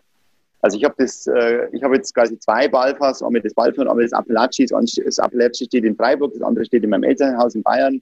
Und ich habe die einfach, weil ich einfach, das ist mein Traum meiner Jugend. Und deswegen habe ich die. Und das mhm. ist völlig egal, ob mir der, ob der Hinterbau hoch oder niedrig. Also ja, wenn ich euch jetzt nach einer Prognose frage, in, in zehn Jahren haben, hat dann, haben dann mehr Mountainbikes, die verkauft werden, einen, einen, hohen Drehpunkt, als es heute ist, weil heute ist es ja, also selbst wenn wir Freaks uns jetzt hier unterhalten und es cool finden, es ist ja die absolute Nische und wenn ich hier zum, zum Radladen gehe, dann hat keins von den Bikes irgendwie einen besonders hohen Drehpunkt. Also das ändert sich in, in den nächsten zehn Jahren und es und bleibt jetzt am Markt bestehen oder ist es wieder was, was jetzt ein paar spannende Marken machen und dann verschwindet es wieder? Ähm, willst du oder soll ich zuerst? Mach. Mach, alles da. Also ich glaube, das verschwindet wieder einfach aus dem Grund, es gibt mehr Teile, ähm, also man braucht zwingend quasi Umlenkrolle und einfach mehr Teile heißen mehr Probleme, mehr Geräusche, mehr Gewicht. Ähm, wenn es jetzt auch schon einfach, glaube bei den Ketten geht gerade noch die Kettenlänge. Ein ganz banales Problem, wenn die Kettenlänge länger ist als eine Standardkette, dann ist schon wieder kacke. Also wenn ich jetzt Kunde bin, ich als Kunde merke stark, äh, starke, äh, ähm, äh, äh, sag mal da, merke stark was davon, wenn meine Kette zu kurz ist, weil die passt nicht. Aber ich merke weniger stark was davon, ob der Hinterbau jetzt 5% besser oder schlechter geht. Aber also lockeres Umlenkröhrchen merke ich halt extrem. Mhm. Weil das funktioniert nichts mehr. Und wenn quasi der Kunde im Laden steht und sagt, hey, bei mir ist das Röhrchen runtergefahren oder das Röhrchen macht Probleme, dann ist das halt einfach ein No-Go-Argument. Und ob der Hinterbau jetzt 5% besser oder schlechter funktioniert, kann keiner quantifizieren. Deswegen glaube ich, dass ähm, das einfach aufgrund der Einfachheit wieder verschwinden wird. Was sagst du, Stefan, mit, mit zwei High-Pivot-Bikes im Hintergrund? Ähm, ob es jetzt wieder verschwinden wird, das weiß ich nicht. Ich glaube aber generell, dass ähm, es kommen ja immer mehr neue kleine Marken äh, auf den Markt glaube, dass in den nächsten Jahren, dass es ein paar mehr Bikes geben wird mit hohem Drehpunkt. Ich meine, die Wyatt gab es jetzt, Forbidden gab es jetzt, äh, andere weiß ich arbeiten dran. Ähm, ob sich's durchsetzen wird sich's nicht, weil nichts setzt sich wirklich durch. Es gibt so viele Konzepte und das ist, glaube ich, auch gut so, dass jedes Bike sich anders fährt, ähm, weil jeder fährt anders und jeder braucht ein anderes Bike. Ähm, was man sich dann im Endeffekt kauft, sollte, sollte man sich selber äh, gut überlegen. Natürlich wird es viel von Medien getrieben.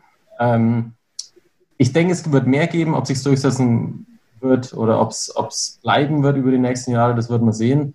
Aber ähm, es hat genauso seine Vorteile und Nachteile wie andere Bikes auch. Mhm. Ich finde es ziemlich spannend ähm, momentan. Ähm, was ich mir zum Beispiel auch vorstellen könnte, dass wieder kommen Bremsenwindabstützung. Irgendwie sowas. Ähm, Gab es ja auch vor Jahren ist dann wieder irgendwie verschwunden, warum auch immer. Aber es gibt so viele Sachen, wo man kinematisch einfach noch äh, dran arbeiten kann, ähm, dass es auf jeden Fall eine spannende Geschichte bleibt. Mhm. Ähm, ja, ich glaube, Forbidden macht eine coole Geschichte, die Wyatt macht es auch ganz geil. Ähm, und ja, ich glaube, da dürfen wir gespannt sein, was da noch kommt in den nächsten mhm. Jahren. Und es ist jetzt aber keine Geschichte, bei der gerade irgendwie ein, Patent ausgelaufen ist oder sowas, was, was jetzt dazu führt, dass es mehr gemacht wird, weil das ist ja was, was man manchmal beobachtet, dass wenn bestimmte ja. äh, Schutzrechte auslaufen, dass dann äh, verstärkt die Designs aufkommen, weil es jetzt lizenzfrei zu nutzen ist. Habe ich jetzt so nicht im, bin ich jetzt nicht im Bilde drüber, weil ich jetzt mich nicht ähm, mit, ja. mit viel Rahmenkonstruktionen mehr beschäftigt, gerade momentan. Ist gut möglich, ähm, glaube ich, aber glaube ich aber beim High Pivot nicht, weil ich glaube, High Pivots gab es schon so lange. Ähm, ja, dann wäre wieder die Definition, okay, was ist ein High Pivot? Ab wann ist es ein High Pivot und so weiter. Ähm, ich, ich, will jetzt nicht die Hand ins Feuer legen dafür, aber ich glaube nicht, dass da jetzt irgendwas ausgelaufen mhm.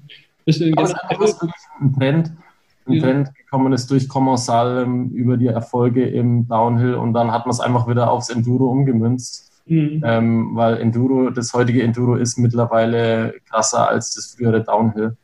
Ähm, und äh, dann hat man das Ganze ein bisschen massentauglich gemacht zum Treten und ähm, es funktioniert echt wunderbar. Ja. Und ähm, ja, warum nicht mit weniger Federweg? Bist du denn generell ein, ein, Freund von Patenten? Du hast eben schon angesprochen, dass ihr schon an eurer Stütze natürlich was euch geschützt habt. aber es, wie soll ich sagen, es bremst natürlich ein Stück weit auch Innovationen. Also wie ist da dein, dein Verhältnis zu? Ähm, also Recht haben und Recht bekommen äh, sind zwei verschiedene Paar Schuhe. Ähm, man kann ein Patent haben, ob man dann wirklich äh, in den Rechtsstreit gehen will mit einer Firma, die ähm, doch dann paar Hausnummern größer ist als man selbst, ähm, die ganze Geschichte durchzustehen, ähm, ist, ja, muss man abwägen, ja, äh, wie die Chancen stehen. Ähm, es, es, macht, es macht schon auf jeden Fall Sinn, sich Sachen schützen zu lassen. Ähm, wenn man die, das nötige Kleingeld hat, ist es natürlich viel mit Aufwand verbunden, weil man nicht einfach nur äh, irgendwie patentieren lassen kann und dann ist es geschützt, sondern es gibt ja verschiedene Märkte, wo man sich das Ganze patentieren lassen muss oder sollte. Ähm, und deswegen Patente sollte man schon machen, aber äh, es ist kein Garant dafür, dass jetzt keiner kommt und dir das Zeug klaut und einfach nachbaut. Ja. Weil du ganz einfach ähm, auch die, die dementsprechenden Mittel haben musst, um deine Patentrechte durchzuführen. Mhm. Wie ist das mit äh, bei Intent? Steckt da in irgendwelchen Produkten äh, ein Patent, weil ihr gesagt habt, boah, genial, das müssen wir unbedingt verhindern, dass uns das jemand nachmacht? Oder sagst du auch, das, mein Gott, äh, ist alles keine Raketenwissenschaft äh, und werden keine Kriege mit entschieden, also kann man es auch, muss man es auch nicht schützen. Und ja, ja was der Saki gerade gesagt hat. Ich bin da äh, ganz anders. Also ich, ich habe irgendwann entschieden für mich, dass ich mich damit einfach gar nicht beschäftigt. ich habe überhaupt keine Lust drauf, ich kann es auch nicht, ich verstehe auch kein Wort, was da drin steht. Ähm, und also das ist einfach absichtlich so geschrieben, dass kein Mensch versteht. Ich habe für mich einfach irgendwann gesagt, äh, ich mache das nicht, weder dass ich, ähm, also dass ich einfach selber meine eigenen Entwicklungen nicht schütze, weil äh, wie der Saki gerade gemeint hat, im Zweifelsfall ist es so, dass du mit einem Großen kämpfst, hast du keine Chance. Also da gibt es äh, irgendwas der, der Typ, der den erst dieser Scheibenwischer, irgendein Typ hat so einen Scheibenwischer entwickelt und der hat, ähm, der eh ist in die Brüche gegangen, hat kein Geld mehr gehabt und irgendwann ist er gestorben. Und ähm, weil er halt sein Leben lang gekämpft hat, weil irgendwie Ford und so weiter haben das nachgebaut. Und im Endeffekt kannst du dich als kleiner, als kleiner Entwickler oder als, kleine Firma entscheiden, entweder du machst den ganzen Schmarrn ähm, oder also und leidest drunter, weil du, das ist nicht so, dass eine große Firma sagt, cool, du hast ein Patent in Deutschland und nur in Deutschland wir zahlen dir jetzt alles Geld der Welt, dass wir das überall bauen dürfen, weil wir so nett sind. Mhm. Nicht. Also die bauen das einfach und dann ist es also in deiner Pflicht, äh, dagegen zu kämpfen. Und ich meine, ganz ehrlich, in dieser Zeit, wo ich da kämpfe, entwickle ich lieber was anderes und mache eine neue Idee. Das ist doch irgendwie schöner, als dass ich da für das, was ich schon mal gemacht habe, irgendwann dafür kämpfe. Ich denke.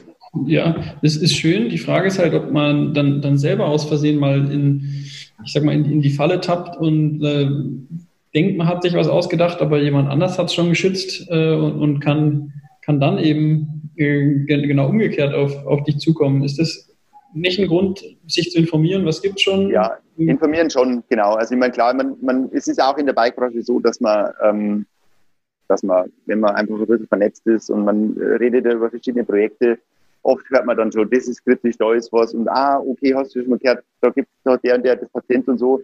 Also da ist oft so, dass man da ein bisschen was einfach quer hört.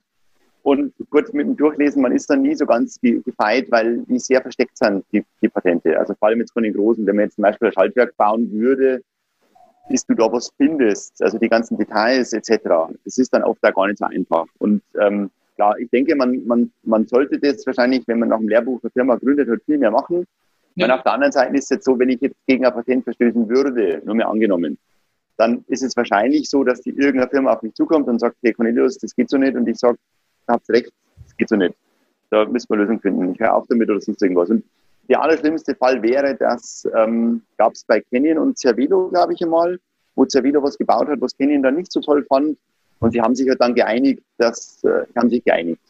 Ja, ja oder, oder wenn wir an die Kettenblätter denken, bei denen äh, SRAM die äh, die Thick-Thin-Zähne patentiert hatte und dann schon verhindern konnte, dass viele ihre Kettenblätter weiterverkaufen. Hattest nicht du auch was da, da im Angebot mal, Stefan? Hm. Ja. ja.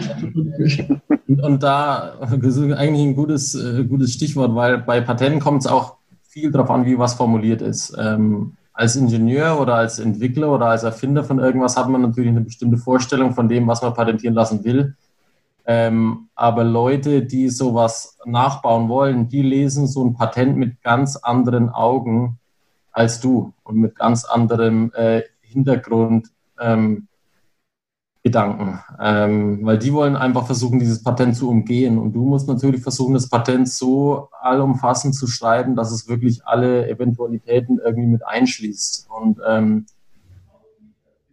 da gehört es natürlich dazu, ähm, so, ja, so vage wie möglich zu bleiben, ohne irgendwas auszulassen und so konkret zu sein, ähm, um wirklich was auszuschließen. Und äh, bei den Kettenpattern war es zum Beispiel so, ähm, es gibt ja verschiedene Patentansprüche und einer der Patentansprüche, der war ziemlich weit oben, äh, war, dass es auf zwei verschiedene Zahnprofile, ähm, also es ist ein, ähm, wenn ich es richtig im Kopf habe jetzt, ähm, es war ein, ein Kettenblatt mit zwei verschiedenen Zahnprofilen. Wir haben einfach drei verschiedene Zahnprofile gemacht. Mhm. Ja, man hat den einen Zahn, das eine Zahnprofil einfach minimal geändert und schon hast du keine zwei Zahnprofile mehr, sondern du hast drei Zahnprofile. Dann hast ja. du das ganze Patent quasi schon umgangen. Ja. Dann kann dich keiner mehr anpissen. Ähm, deswegen kommt es viel darauf an, wie du was formulierst und äh, ja, da brauchst du gute Patentanwälte, die am besten auch noch den, den, gleichen Technikverstand haben wie du selbst. Und das ist natürlich schwierig und kostet natürlich unglaublich viel Geld. Und dann, wie gesagt, ähm, kommt es halt auch viel darauf an, mit wem musst du dich dann streiten, wenn es denn so weit kommt. Und ähm, ist es die ganze Geschichte dann auch wert. Ja. Weil, wie gesagt, Recht bekommen und Recht haben ja. ähm, ist nicht unbedingt immer gleichgesetzt. Mhm. Mhm. Alles klar. Ist denn, also in, wie soll ich sagen, in anderen Branchen sind solche Themen ja noch, äh, werden noch größer gefahren. Ähm, Gibt es Tage, an denen ihr sagt, ihr würdet gerne in einer anderen Branche entwickeln, weil es weil da sich mehr tut, weil es spannender ist? Oder sagt er, nee, die, die Fahrradbranche ist schon, ist schon goldrichtig, hier, hier kenne ich mich aus, ähm, hier entwickle ich gern und, und hier ist vielleicht auch noch das Miteinander, ähm, wie, wie, du schon gerade gesagt hast, Cornelius, da, da wird man eher mal drauf gestoßen, bevor man äh, auf den Markt kommt, dass es da ein Patent gibt. Äh, ist das, seid ihr in der Bike-Branche in der, in der besten aller Branchen gelandet? meiner Seite aus auf jeden Fall. Also ich mag nirgends woanders. Also manchmal, natürlich hat jeder, glaube ich, der eigene Firma hatte mal den Wunsch, Busfahrer zu sein, aber ähm, und nicht irgendwie äh, sich vor lauter Klagen irgendwie sonst wo vergrübeln müssen. Aber ähm, also ich möchte, ich, da kenne ich mich aus, da bin ich daheim äh, und da will ich sein. Das macht mir Spaß. Äh, ich denke, da bin ich auch gut in meinem Job ähm, und genau, von mir gibt's, äh, ich bin da wirklich Du auch, Stefan? Oder steckt in dir ein Motorradfahrer oder ich weiß es nicht? ja, ähm, ja, Motorrad ist auch eine, eine coole Geschichte, was nicht unbedingt weit weg ist. Also ich bin eigentlich übers Motorrad zum, zum Fahrradsport gekommen, äh, vom Motocross. Und ähm, habe aber seitdem ich wirklich in der Fahrradbranche bin, nicht, nicht mehr wirklich auf dem Motorrad gesessen, also zumindest nicht im Gelände. Und ähm, von daher ist Motorrad schon eine coole Geschichte. Es ist, glaube ich, auch eine relativ kleine Branche. Also was heißt klein, aber es gibt natürlich weitaus weniger Hersteller. Ähm, aber unglaublich spannend, weil ich glaube, da, also ich kann mir das auch gar nicht vorstellen, weil wenn, als ich 16 war, da habe ich das Gefühl, dass da viel mehr Motorräder auf den Straßen unterwegs waren. Und trotzdem, wenn du dich jetzt mal umguckst, was äh, an neue Motorrädern auf den Markt kommt, sei es von Ducati oder BMW, ich meine, das sind Entwicklungen, die kosten unglaublich viel mehr Geld als das, was in, in Bikes drin steckt. Und, äh, und trotzdem sind die Stückzahlen nicht riesig. Also wir sind da weit davon entfernt, von irgendwelchen Automobilzahlen äh, zu reden. Und ähm, das ist eine, eine Branche, die finde ich ziemlich spannend. Ähm, aber grundsätzlich glaube ich, dass ich da schon im Fahrradbereich ziemlich gut aufgehoben bin, weil ich auch der Meinung bin, dass man nur da wirklich gut ist, wo man sich auch wirklich auskennt. Also das, was man lebt und wenn man wirklich weiß, wie sie, muss sich was anfühlen, wie muss sich eine Stütze anfühlen, wie muss, sich, wie muss sich ein Fahrrad anfühlen, eine Schaltung und so weiter. Ich glaube, nur wenn man wirklich so detailverliebt ist und, und ein bisschen bescheuert, dann, dann glaube ich, macht man auch wirklich gutes, gutes Zeug. Und ich kann mir zum Beispiel nicht vorstellen, irgendwie einen Airbus zu entwickeln, weil ich weiß genau, das Ding werde ich nie fliegen.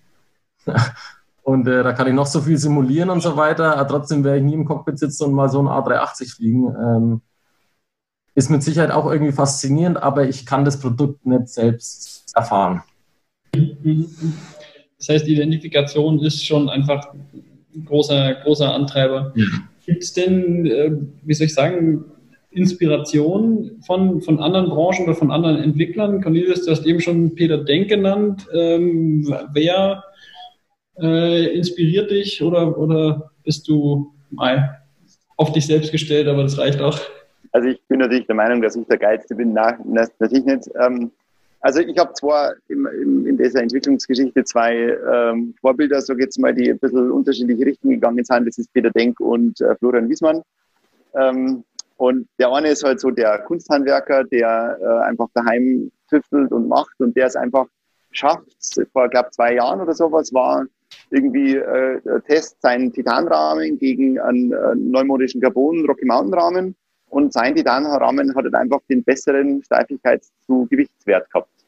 Wo ich mir einfach so denke, wie schafft der Hund das so? Und das finde ich einfach, sowas, sowas finde ich gut. Sowas finde ich richtig geil.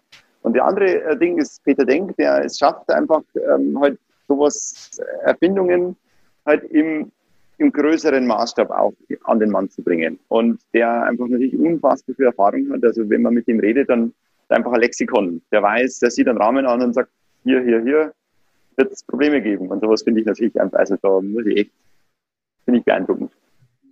Wäre es denn für dich was, für, mal wieder für eine, für eine andere Firma zu arbeiten, so wie, so wie mit Trickstuff oder vielleicht auch für eine große Firma, um, um eben genau ein, ein Produkt an ein breiteres Publikum zu bringen? Oder bist du mhm. Eigentlich genau glücklich, so wie es ist, dass du eher eine Nische bedienst? Also so ist, ich bin da glücklich, wie ich bin, aber ich, ich mache immer wieder Aufträge für andere, also Konstruktionsaufträge ähm, für größere, kleinere Firmen und ähm, das ist insofern gut, weil man einfach Geld verdient, ähm, tatsächlich. Und es macht insofern nicht, also muss man einfach sagen, nicht ganz so viel Spaß, weil, also ähnlich wie die Analogie, die der Saki gerade gebracht hat, wenn man es nicht selber erfahren kann. Also wenn man nicht selber, wenn man jetzt irgendwas entwickelt für etwas, wo man nicht, wo man keinen, keinen Reiz dafür hat, dann ist es einfach nicht das Gleiche. Aber wenn man was entwickelt für eine größere Firma zum Beispiel, das man selber auch geil findet, das Produkt, dann ist es natürlich für eine große Firma zu entwickeln halt super cool, weil du halt einfach grenzenlose Möglichkeiten hast. Du musst dir nicht überlegen, okay, wie tue ich jetzt meine Prototypen am besten finanzieren, wie baue ich das und kann jetzt mal leisten, dass ich diesen Prototypbereich mache oder lasse ich mir einfach noch ein halbes Jahr Zeit, dass ich mir klarer bin, ob es funktioniert oder nicht. Man kann einfach machen und man kann einfach, es spielt alles keine, so große Rolle. Da muss man sich nicht so viel Gedanken machen. Und das ist halt natürlich einfacher bei den größeren. Das genieße ich dann auch teilweise schon sehr, und auf der anderen Seite ist halt immer dann, wenn man mit für andere arbeitet, die haben ganz andere Anforderungen wie man selber. Also ja, wenn man jetzt zum Beispiel an das Thema Bremse geht, ich persönlich würde am liebsten eine Bremse machen mit einer geschlossenen Lenkerschelle, weil das einfach am schönsten ist, am geilsten ist. Aber das geht einfach nicht bei einer größeren Firma. Das geht nicht, weil der Kunde sagt, ja, da kann ich ja die Bremse nicht abnehmen. Und ähm, deswegen ist man da natürlich bei anderen Firmen auch wieder limitiert. Das hat dann so diese Vor-. Mhm. Stefan, sehen wir dich nochmal irgendwo für wen anders arbeiten oder bist du an die äh, Eigenständigkeit für immer? Ähm, ja, sag niemals nie. Ähm, aber nee, ich bin schon echt, äh, es macht Spaß, was ich mache. Ähm, es kostet viel Nerven äh, im IBC-Forum. Ähm, was meinst du damit? Hm? Was meinst du damit? Ach ja, äh, die Konsorten und so weiter, die man ja alle auch äh, lieb hat, aber es ist schon, es ist schon anstrengend. Ich bin ja nicht nur im, im, im TV-News-Forum, sondern auch in anderen Foren äh, auf der Welt unterwegs. Und äh, man bekommt schon auch äh, teilweise Fragen, wo man denkt, okay, es ist, ähm, mein Gott, aber man kriegt auch viel Lob. Ähm, also es freut einen immer, wenn man irgendwie montags das, das äh, Postfach aufmacht und dann kommt irgendwie eine coole E-Mail reingeflogen äh, made my day, so nach dem Motto. Und ähm, also es ist, es ist was, was mich unglaublich vorwärts treibt, ähm, dass Leute einfach äh, mit unseren Produkten auf, auf, dem, auf dem Trail unterwegs sind. Es ist immer cool, irgendwie eine Revive auf dem Trail zu sehen. Ähm, und äh, ich glaube, das ist das, wofür wir das machen. Auch fürs Geld, klar. Ähm, man verdient, verdient, sicherlich nicht schlecht, wenn man es wenn gut macht, ähm, wenn man dann auch dementsprechende Deals an Land zieht. Aber ich glaube, der, der, die Haupt, der Haupttrieb hinter dem Ganzen ist schon, dass es Spaß macht und dass man das, was man wirklich selber fahren will, auch selber machen kann.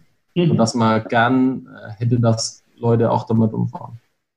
Okay, und jetzt die, die klassische äh, Erfinderfrage. Wenn du einmal zaubern könntest für ein neues Produkt, für eine Problemlösung, für, für einen Gamechanger, welches Problem oder, oder welche Herausforderung, die es aktuell am Mountainbike noch gibt, würdest du durch Zaubern lösen und mit einem Produkt bedienen? Kabellos ohne Elektrik. ja, cool, ja, würde ich nehmen. Also bin auch kein Fan von Kabeln, aber ähm, bei der Bremse muss man jetzt mal noch schauen, was da dann. Ja, wird schwierig, aber. Und, äh, und, und Fahrrad aufladen, ja. Ja, finde ich einen guten. Wäre ein gutes Produkt, würde ich nehmen. Ja. Cornelius, was gäbe es von dir, wenn es ginge? Ja, ich, ähm, also gibt es fast zwei Sachen, die ich mir wünschen würde. Ähm, beides kann ich nicht umsetzen, aber eine Sache ist einfach, dass die Luft im Reifen bleibt.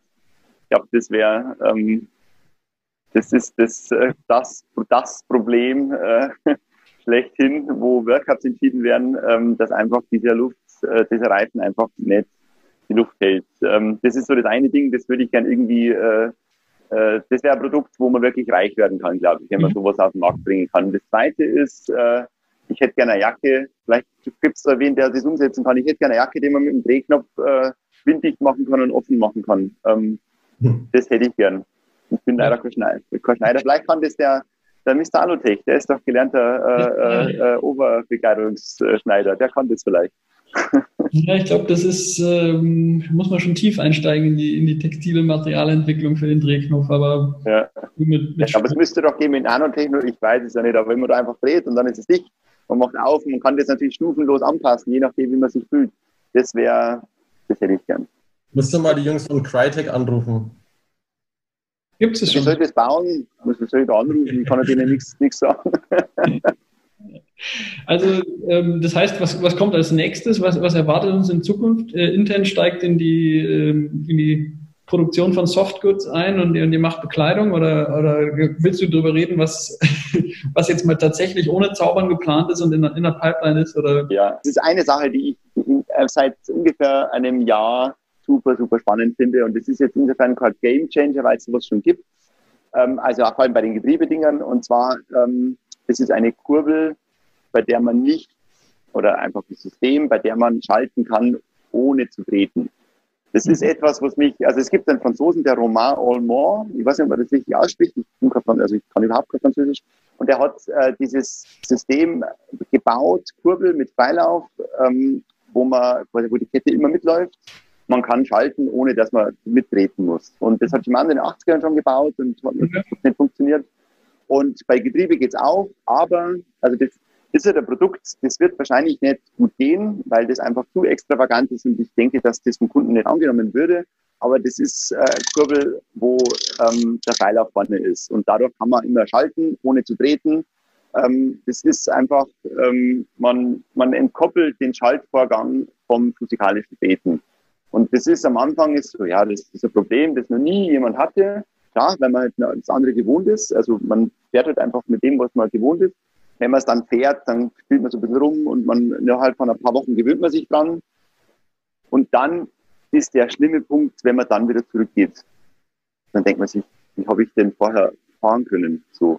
Und ähnlich ist beim Einfachantrieb. Ähm, wenn du beim Einfachantrieb, also von zweifach auf einfach umschaltest oder um, umwechselst, dann ist es eigentlich ganz normal. Erst wenn du zurückgehst und dann einmal diese Ko Koordination mit linken Schalthebel und rechten Schalthebel wieder, wieder aufbringen musst, dann denkst du dir, wie habe ich jemals mit zweifach fahren können? Und halt ähnlich ist mir bei der Kugel auch gegangen. Und das ist auf jeden Fall das äh, nächste Projekt bei mir. Das ist wahrscheinlich auch ziemlich cool bei Aufsetzern, oder? Weil du viel weniger hängen bleibst am Kettenblatt. Kann es sein? Bist du schon? Ähm, nein, man bleibt genauso hängen. Na, wieso? Das kann sich ja weiterdrehen, oder? Ah, so, ja, so kann man es auch sehen. Aber, äh, also die, die, ähm, so kann man es auch sehen, aber ich glaube nicht, dass das äh, große Auswirkungen hat. Der Hauptpunkt ist das Schalten.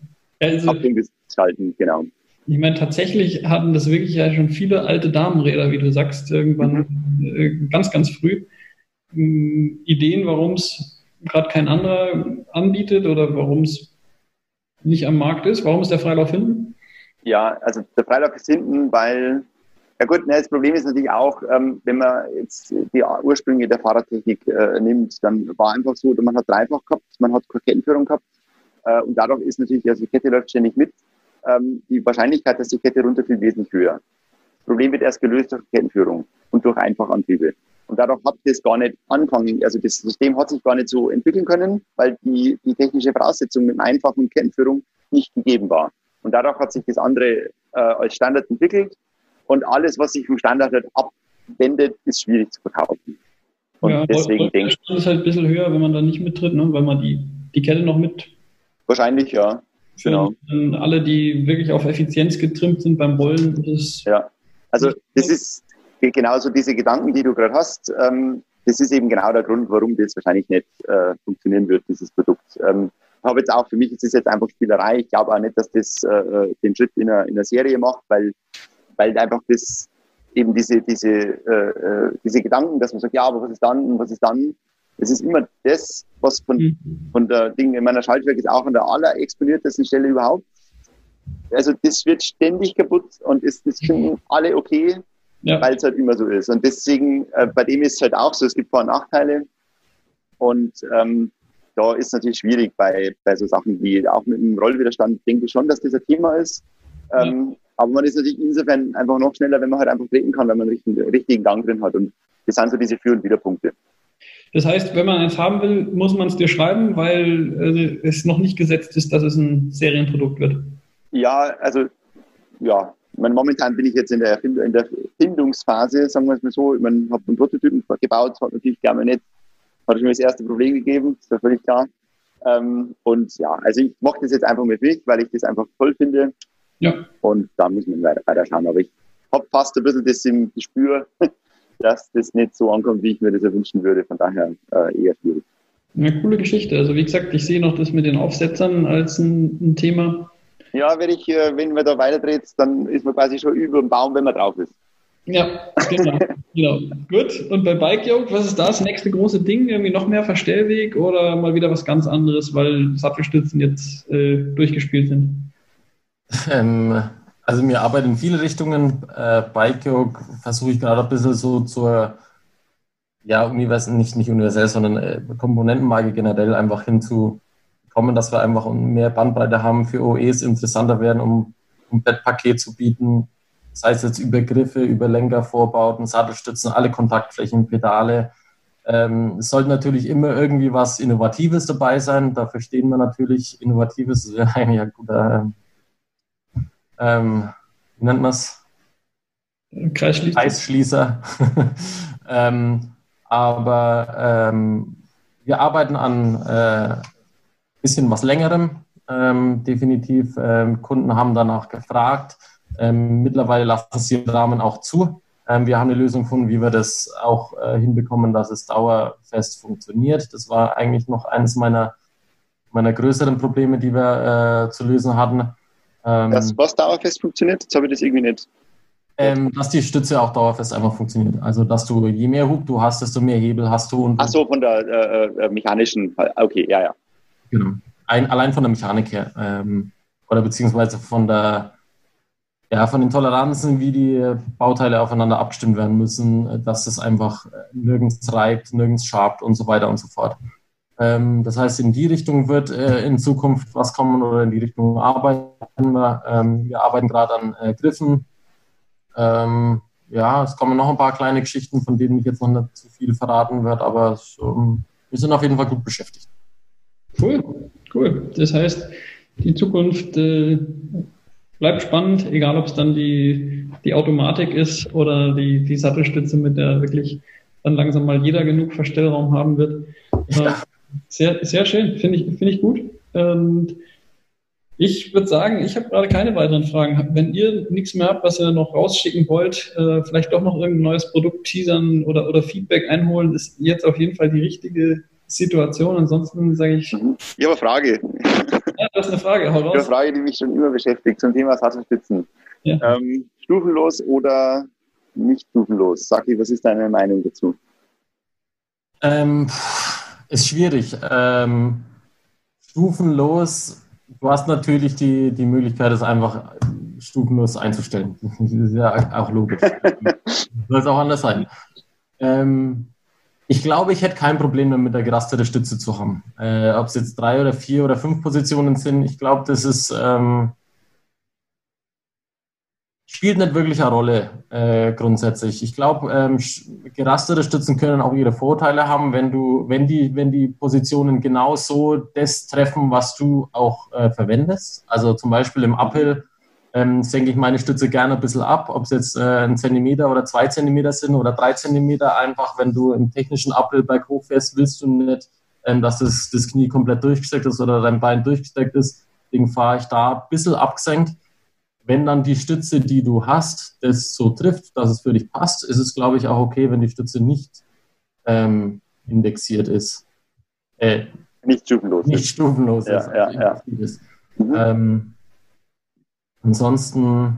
Das Problem mit den Stufen nicht vielmehr, dass häufig, wenn man Stufen hat, das ein kleines, eine kleine Lastspitze gibt, wenn man rausrutschen will. Also weil also es mechanische Lösungen sind und dann gibt es immer erstmal einen, einen Ruck, bevor es. Bevor das ist ein Problem. Ähm, das ist auch ein Problem. Also jede Stütze, die irgendwie Stufen hat, du brauchst ja eine Rasterung. So, und jede Rasterung bedeutet auch irgendwie eine Kerbwirkung. Das heißt, ähm, du hast irgendwie Material in deinem, sei es im Teleskoprohr oder, ja, es muss ja im Teleskoprohr irgendwas drin sein, ähm, wo du indexieren musst. Und ähm, das bedeutet auch natürlich Verschleiß. Also ähm, du wirst mehr Verschleiß haben bei einer Stütze, die indexiert ist. Und ansonsten, ja, ich, ich wüsste jetzt nicht, was gegen eine Teleskopstütze spricht, die jetzt hydraulisch aktuiert ist, wie unsere Revive oder die Divine. Du hast einfach alles aus beiden Welten, aber du kannst natürlich die, die, die Stufen nicht hundertprozentig ähm, reproduzieren. Also du hast nicht immer die gleichen Stufen. Also das ist ein Vorteil von den anderen. Ansonsten, ähm, ja. ja. Schwierig zu sagen. Wieso willst du auch eine entwickeln, Cornelius? Oder? Ich äh, mag Kassafisch entwickeln. Ich habe ja gerade auch gehört, dass das weil es einfach sein soll. Ähm, mir hat, ich finde das mit dieser Indexierung insofern eine spannendes, spannende Frage, weil auch das zum Thema Innovation. Also ich glaube, dass, also ich könnte mir vorstellen, ich weiß es nicht, ich könnte mir vorstellen, dass eine indexierte, also wie sagt man da, eine, ähm, eine indexierte Stütze mit, mit zwei, also insgesamt drei Positionen, dass das mit ein bisschen Eingewöhnung das Bessere ist. Weil man eben immer genau diese definierte Position hat, wie man will. Ähm, also fürs, fürs technische Berghochfahren oder ich weiß es nicht, vielleicht macht es ja auch noch Sinn, kurz vor der ganz runter Position noch eine Art Downhill-Position zu haben, keine Ahnung, also wo der Sattel nicht ganz unten ist, sondern ein bisschen, in, ein bisschen höher. Ich könnte mir vorstellen, dass das eine Sache ist, die fürs, für, die, für die Fahrdynamik noch besser ist, weil du einfach dich darauf verlassen kannst, der Sattel ist da, wo er hingehört. Und du musst die Position nicht suchen. Das ist halt ein super großer Vorteil. Ähm, und ich kann mir vorstellen, dass diese, es, es gibt ja so An, Ansätze und der, der Mensch ist da immer so, ah, okay, das äh, kenne ich so nicht. Hm, ich nehme lieber die Stufenlose, da gehe ich auf Nummer sicher. Ich kann mir vorstellen, dass das eine Sache ist, die da eigentlich noch spannend ist bei Sattelstützen, dass es äh, mit ein bisschen Eingewöhnung besser ist, eine indexierte zu haben als eine stufenlose. Das sind jetzt aber nur so allgemeine Gedanken, weil ich ähm, mich halt auch äh, quasi so entscheiden muss. Ich glaube, da kommt es gar nicht so auf die, auf die Eingewöhnung drauf an, sondern wie die Stufen gewählt sind. Also ja, die müssen passen. Gewöhnung, ja. glaube ich, mit Gewöhnung, glaube ich, hat es nichts zu tun, sondern eher, ob die Stufen zu dem passen, was du halt brauchst. Ähm, also ich fahre, im Prinzip gibt es mir, glaube ich, drei Positionen, äh, ja, also es gibt die komplett ausgefahrene Position, logischerweise, es gibt die komplett unten Position und es gibt eine Position für technischen Appel, wo ich äh, ein bisschen weiter absenke. Da kommt es aber auch darauf an, wie technisch die Sachen sind, also mal ein bisschen mehr, mal ein bisschen weniger. Und dann gibt es jetzt zum Beispiel eine Position, wenn ich irgendwo ähm, am Fahrradweg entlang einfach nur dahin cruisen will. Und da habe ich ja. irgendwo eine Position, die ist in der Mitte. Da will Oder wenn man Wheelies fährt zum Beispiel. Sein, aber ich will einfach bequem drauf sitzen und einfach so locker flockig mitreden. Also ich brauche schon vier, vier Positionen oder so. Und, ja. ähm, und dann ist natürlich, für jeden ist diese Position dann wieder anders. Ja, mhm. also der, die dann braucht. Ähm, plus, wie gesagt, ähm, hast du dann halt natürlich, du hast bei jeder indexierten Stütze die, die Gefahr, ähm, dass halt irgendwas, dass du irgendwelche Kerbwirkungen hast, du hast Verschleiß an den Teilen. Das ist, ja. das ist klar. Aber bei, bei einer hydraulischen Stütze hast du halt wiederum die Gefahr, dass irgendwann ein O-Ring kaputt gehen kann. Das Gefahr hast du natürlich auch, auch wenn die Gefahr ultra klein ist, aber die hast du auch. Also ja. ähm, ich glaube, das ist keine Frage von der Gewöhnung, sondern wie gut sind die, passen diese Positionen zu deinem Fahrstil oder zu deinem, was du brauchst. Ja. Vielleicht kannst du da, äh, Rockshocks, da was äh, mit äh, hier Two-Step. kannst ja, das wäre aber vielleicht eine Sache, die als nächstes kommt. Hydraulische Stützen mit Two-Step. Ja, also ich, echt, echt persönlich habe ich nichts gegen eine Indexierung, wie, wie auch bei der, ähm, bei der Regnum. Aber ich habe echt was gegen die Tatsache, dass die, die Hebelkraft sich, sich ändert, wenn ich, wenn mehr Belastung drauf ist oder, oder dass das, das Gefühl nicht so ganz so gleichmäßig ist wie bei einer äh, hydraulischen, wo ich quasi einfach einen Hebel drücke und dann, und dann läuft die los. Also was ich ganz schlimm finde, sind wie Stützen, die, wenn man, wenn man voll drauf sitzt, quasi blockiert sind und, und dann, dann drückt man den Hebel einmal durch und erst, erst dann äh, bewegt sich. Das finde ich einfach mhm. sich schon an, als ob es kaputt gehen muss und, und, und verschweißt. Mhm. Ich finde es, wenn man so ganz leicht steuern kann, ab wann es losgeht, wenn man drauf sitzt. Und so ganz butterweich. Ja. Musste, musste den Hebel mit Servo-Wave machen, wie bei Vielleicht eine Idee, vielleicht eine ja. Idee. Vielleicht kommt ja ein neuer Hebel bald, ich weiß es nicht. Aha. Warten wir ab. Cool, ja. Schön. Sonst Gedanken, Ideen, Fragen? Ja, was würdest du dir wünschen, Stephanus? Boah, also ein, ein Reifen-Setup, was, was wirklich äh, die Vorteile von einem, von, von einem Tire Insert mit den, also ohne die Nachteile verbinden würde, das wäre schon, wäre schon sehr schick. Ähm, da ist, da denke ich nach wie vor, dass so das, gerade mit den 29ern ist eigentlich das Rad so schwer geworden. Äh, an, an einem modernen Fahrrad ist ja, weiß ich nicht, die, die Hälfte der Masse ist eigentlich gefederte Masse. Und das stimmt halt eigentlich das, das Verhältnis vorne und hinten nicht. Das heißt, ähm, zwangsläufig ist der Reifen, der, der wenig wiegt, das, was mal die, die kleinen Stöße alle wegschluckt. Ähm, da hat man aber quasi keine Dämpfung, weiß jeder, der, der schon mal ein Fettbike gefahren ist. Ja. Und ja, also wenn man im Reifen mehr Dämpfung erzeugen könnte äh, und dann noch den Rollwiderstand nicht ins Unermessliche steigert, das wäre schon ziemlich, wäre schon ziemlich gut. Ich glaube, da könnte man noch ganz anders am, am Trail kleben, ähm, ohne dass man jetzt irgendwie dieses, dieses große, schwere System Laufrad durch die Gegend dämpfen muss. Ja. Also ich, ich glaube auch, dass gerade was, was du hier auf, auf so normalen Trails, wo man halt bei uns in Deutschland unterwegs ist, da brauchst du einfach einen Reifen, der ist, der darf nicht unbedingt schwer sein, muss panzersicher sein, muss viel Dämpfung haben. Und das gibt's halt nicht. Ja. Aber kann man das nicht mit diesem Drehknopf von der Jacke kombinieren, wenn man das zumacht? Das Drehknopf am, am, Reifen vielleicht, dass der das sich da auch die Kasse ändert. Ja. Nee, das ist, und das Ganze dann noch dauerhaltbar, weil ich finde es immer schön, wenn man mal einen irgendwie einen fünf Jahre alten Mountainbike-Reifen fährt, der ist halt, hat halt nichts mehr mit dem zu tun, wie er vor fünf Jahren mal war. Ja. Ähm, das, also Reifen. Ja, Reifen, in Reifen steckt, habe ich ja vorhin schon gesagt, da steckt so viel drin das UST-System von Mavic, das gehört mal wieder irgendwie rausgekramt. Ähm, wir sind ja jetzt auch mal auf den Trichter gekommen, mal richtig breite Felgen zu machen, endlich. Ähm, was ja, ja es gibt, aber gibt es die dann jetzt eigentlich noch? Also ich habe jetzt nur gehört, dass es da Schwierigkeiten gibt.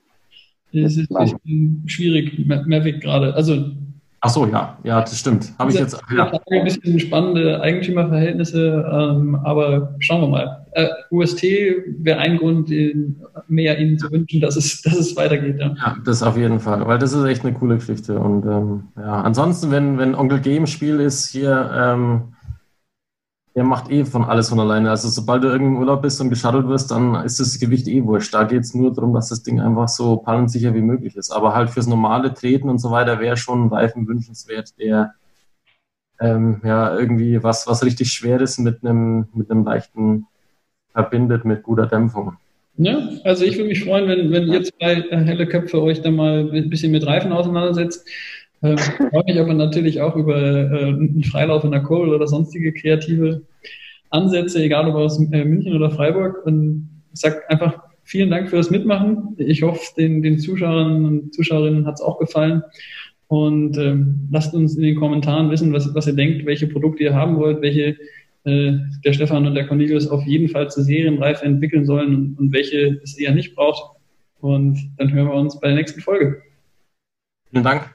Danke. Danke. Aus Freiburg. Servus. Schönen Abend zusammen. Dann. Tschüss. Ciao. Ciao.